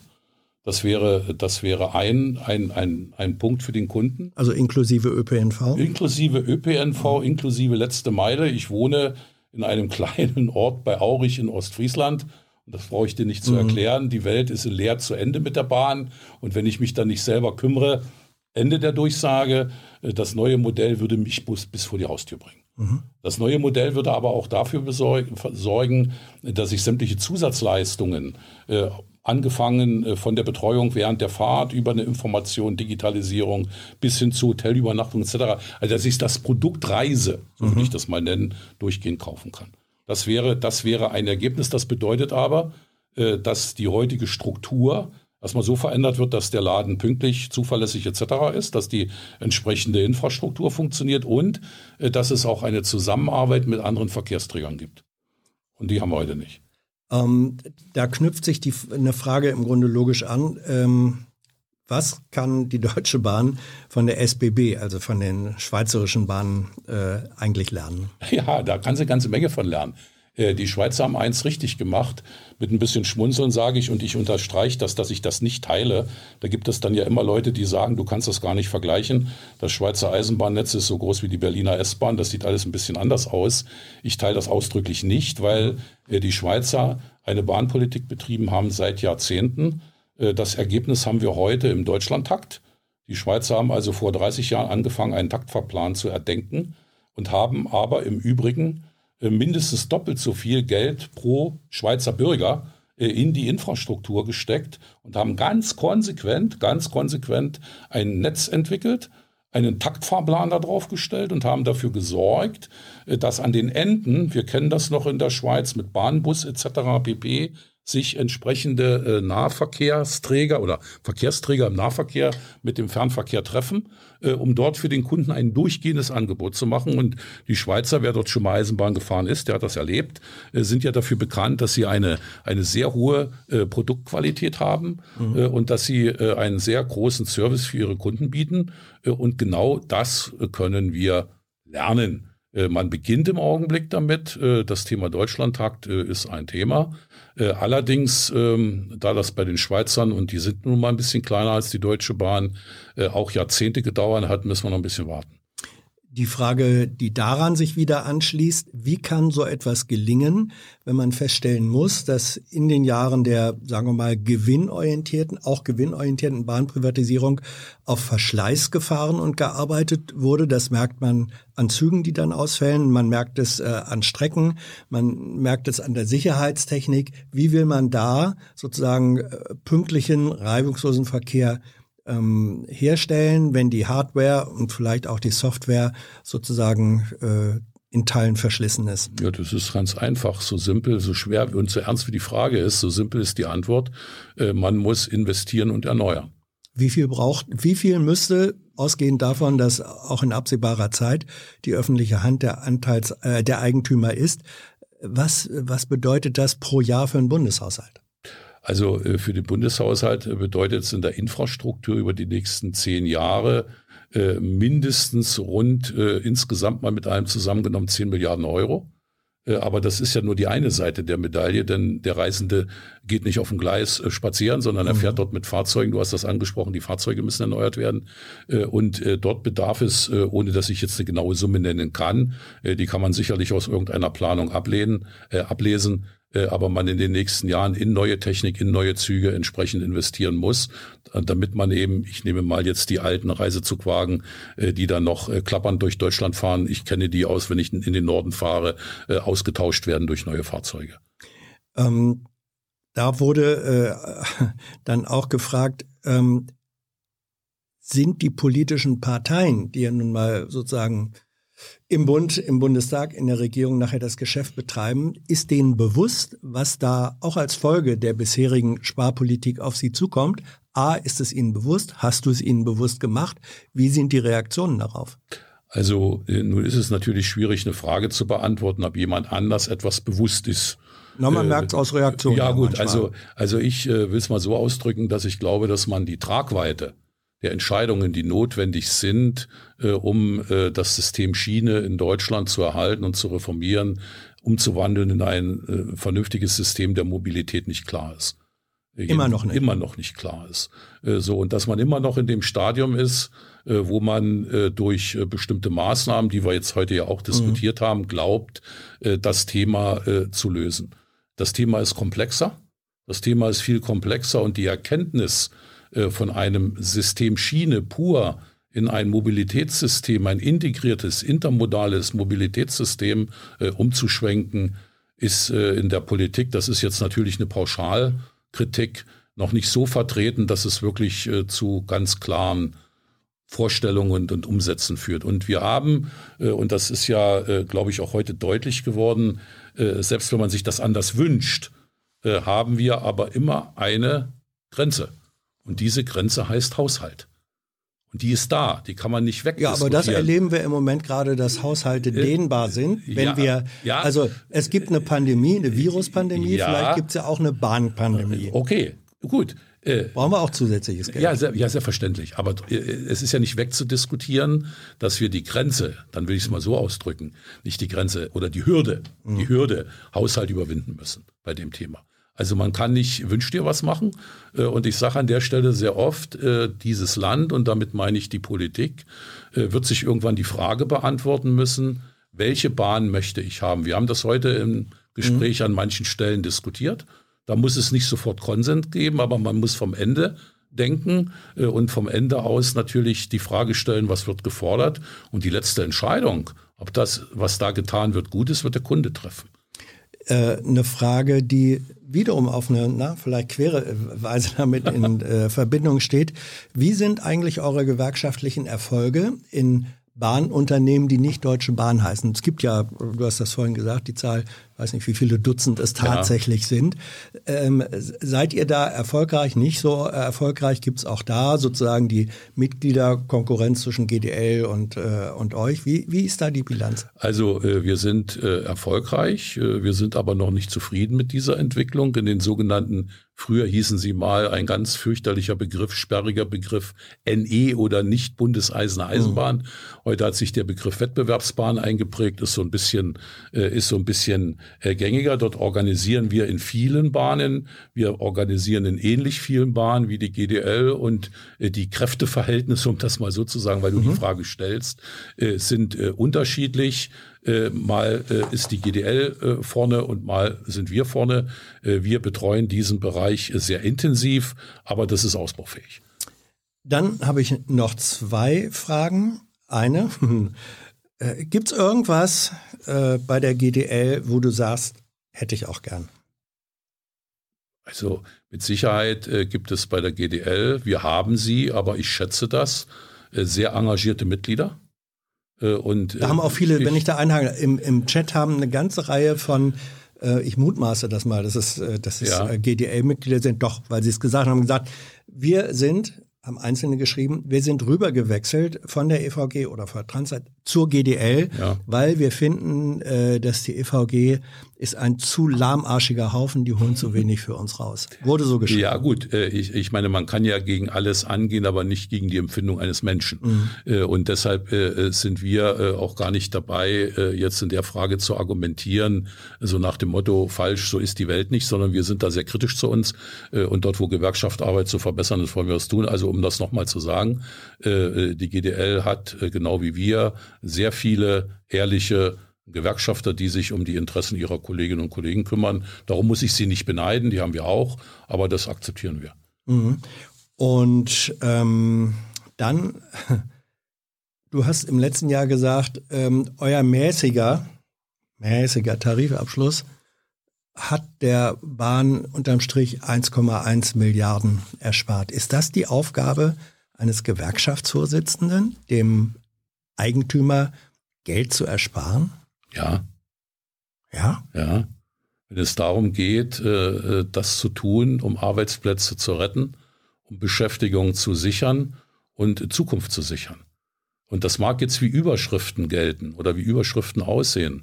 Aber diese Botschaft geht an die Kolleginnen und Kollegen und ich habe das in den letzten Wochen und Monaten immer wieder diskutiert, wenn man in der Situation ist und das darf mir jeder glauben. Eine solche Entscheidung äh, fällt nicht mal äh, zwischen zwei Tassen Kaffee beim Frühstück, sondern die wird sehr intensiv diskutiert in der Organisation. Die Entscheidung habe ja nicht ich getroffen, sondern die haben unsere Gremien getroffen, äh, wenn es darum geht, Verantwortung zu übernehmen. Äh, und diese Verantwortung haben wir übernommen. Es ist nicht die Aufgabe. Dieser, die, dieser Terminus ist nicht, nicht die Aufgabe, sondern es ist die Verantwortung in dem Fall. Und äh, wir haben kein Geld erspart äh, dem Unternehmen, sondern wir haben einen Beitrag geleistet. Und zwar einen Beitrag geleistet, um Schaden, der dem Unternehmen schon entstanden ist, zu vermindern mit der Maßgabe, Dinge zu tun, die sich nicht gegen die Mitarbeiter richten. Und ich glaube, das ist gerechtfertigt und äh, da bin ich auch äh, sehr ernst dabei und auch äh, diejenigen, die uns hier zuhören oder zusehen, äh, denen klar zu machen, äh, dass wir das aus äh, Verantwortung für die Menschen, die wir vertreten, tun. Geht der amtierende Verkehrsminister, Bundesverkehrsminister verantwortungsbewusst mit diesem Geschenk um? Äh, das äh, weiß ich noch nicht genau. Äh, ich bin unzufrieden damit und wir werden darüber zu reden haben im Bündnis, dass die Zahlung der Leistungen des Bundes, die wir genau heute vor einem Jahr getroffen haben, ja, genau heute an diesem Tage bis jetzt bei der Bahn nicht angekommen sind. Und das ist eine Missachtung des Bündnisses und das ist auch eine Missachtung oder fehlende Wertschätzung äh, gegenüber der Leistung der Kolleginnen und Kollegen und der Bereitschaft, äh, einen solchen, ein, ein solches Bündnis einzugehen und zu akzeptieren. Deshalb bin ich damit nicht zufrieden. Die letzte Frage. Hast du eine Modelleisenbahn im Keller und wenn ja, welche Spurweite? Nein, ich habe nie eine Modelleisenbahn Warum nicht? besessen. Ja, ganz einfach. Die Wohnung, die ich hatte oder die wir hatten, äh, als ich noch, äh, sagen wir mal, eine gerne gehabt hätte, vielleicht möglicherweise, mhm. die war einfach zu klein äh, und äh, dann hat sich das nicht mehr ergeben. Horst Seehofer hat dich nie eingeladen, seine Nein, Anlage mal zu besichtigen? Aber ich habe Bilder gesehen und mhm. ich muss sagen, Hut ab, äh, beneid ihm um diese Anlage, soweit ich sie gesehen habe, aber nicht mhm. im Original. Klaus, danke schön für das Gespräch. Vielen danke Dank. für euer Interesse, eure Fragen. Ihr wisst, wie ihr dieses Format unterstützen könnt. Wer das in den vergangenen Wochen getan hat, das seht ihr im Abspann. Bis zum nächsten Mal. Tschüss. Vielen Dank.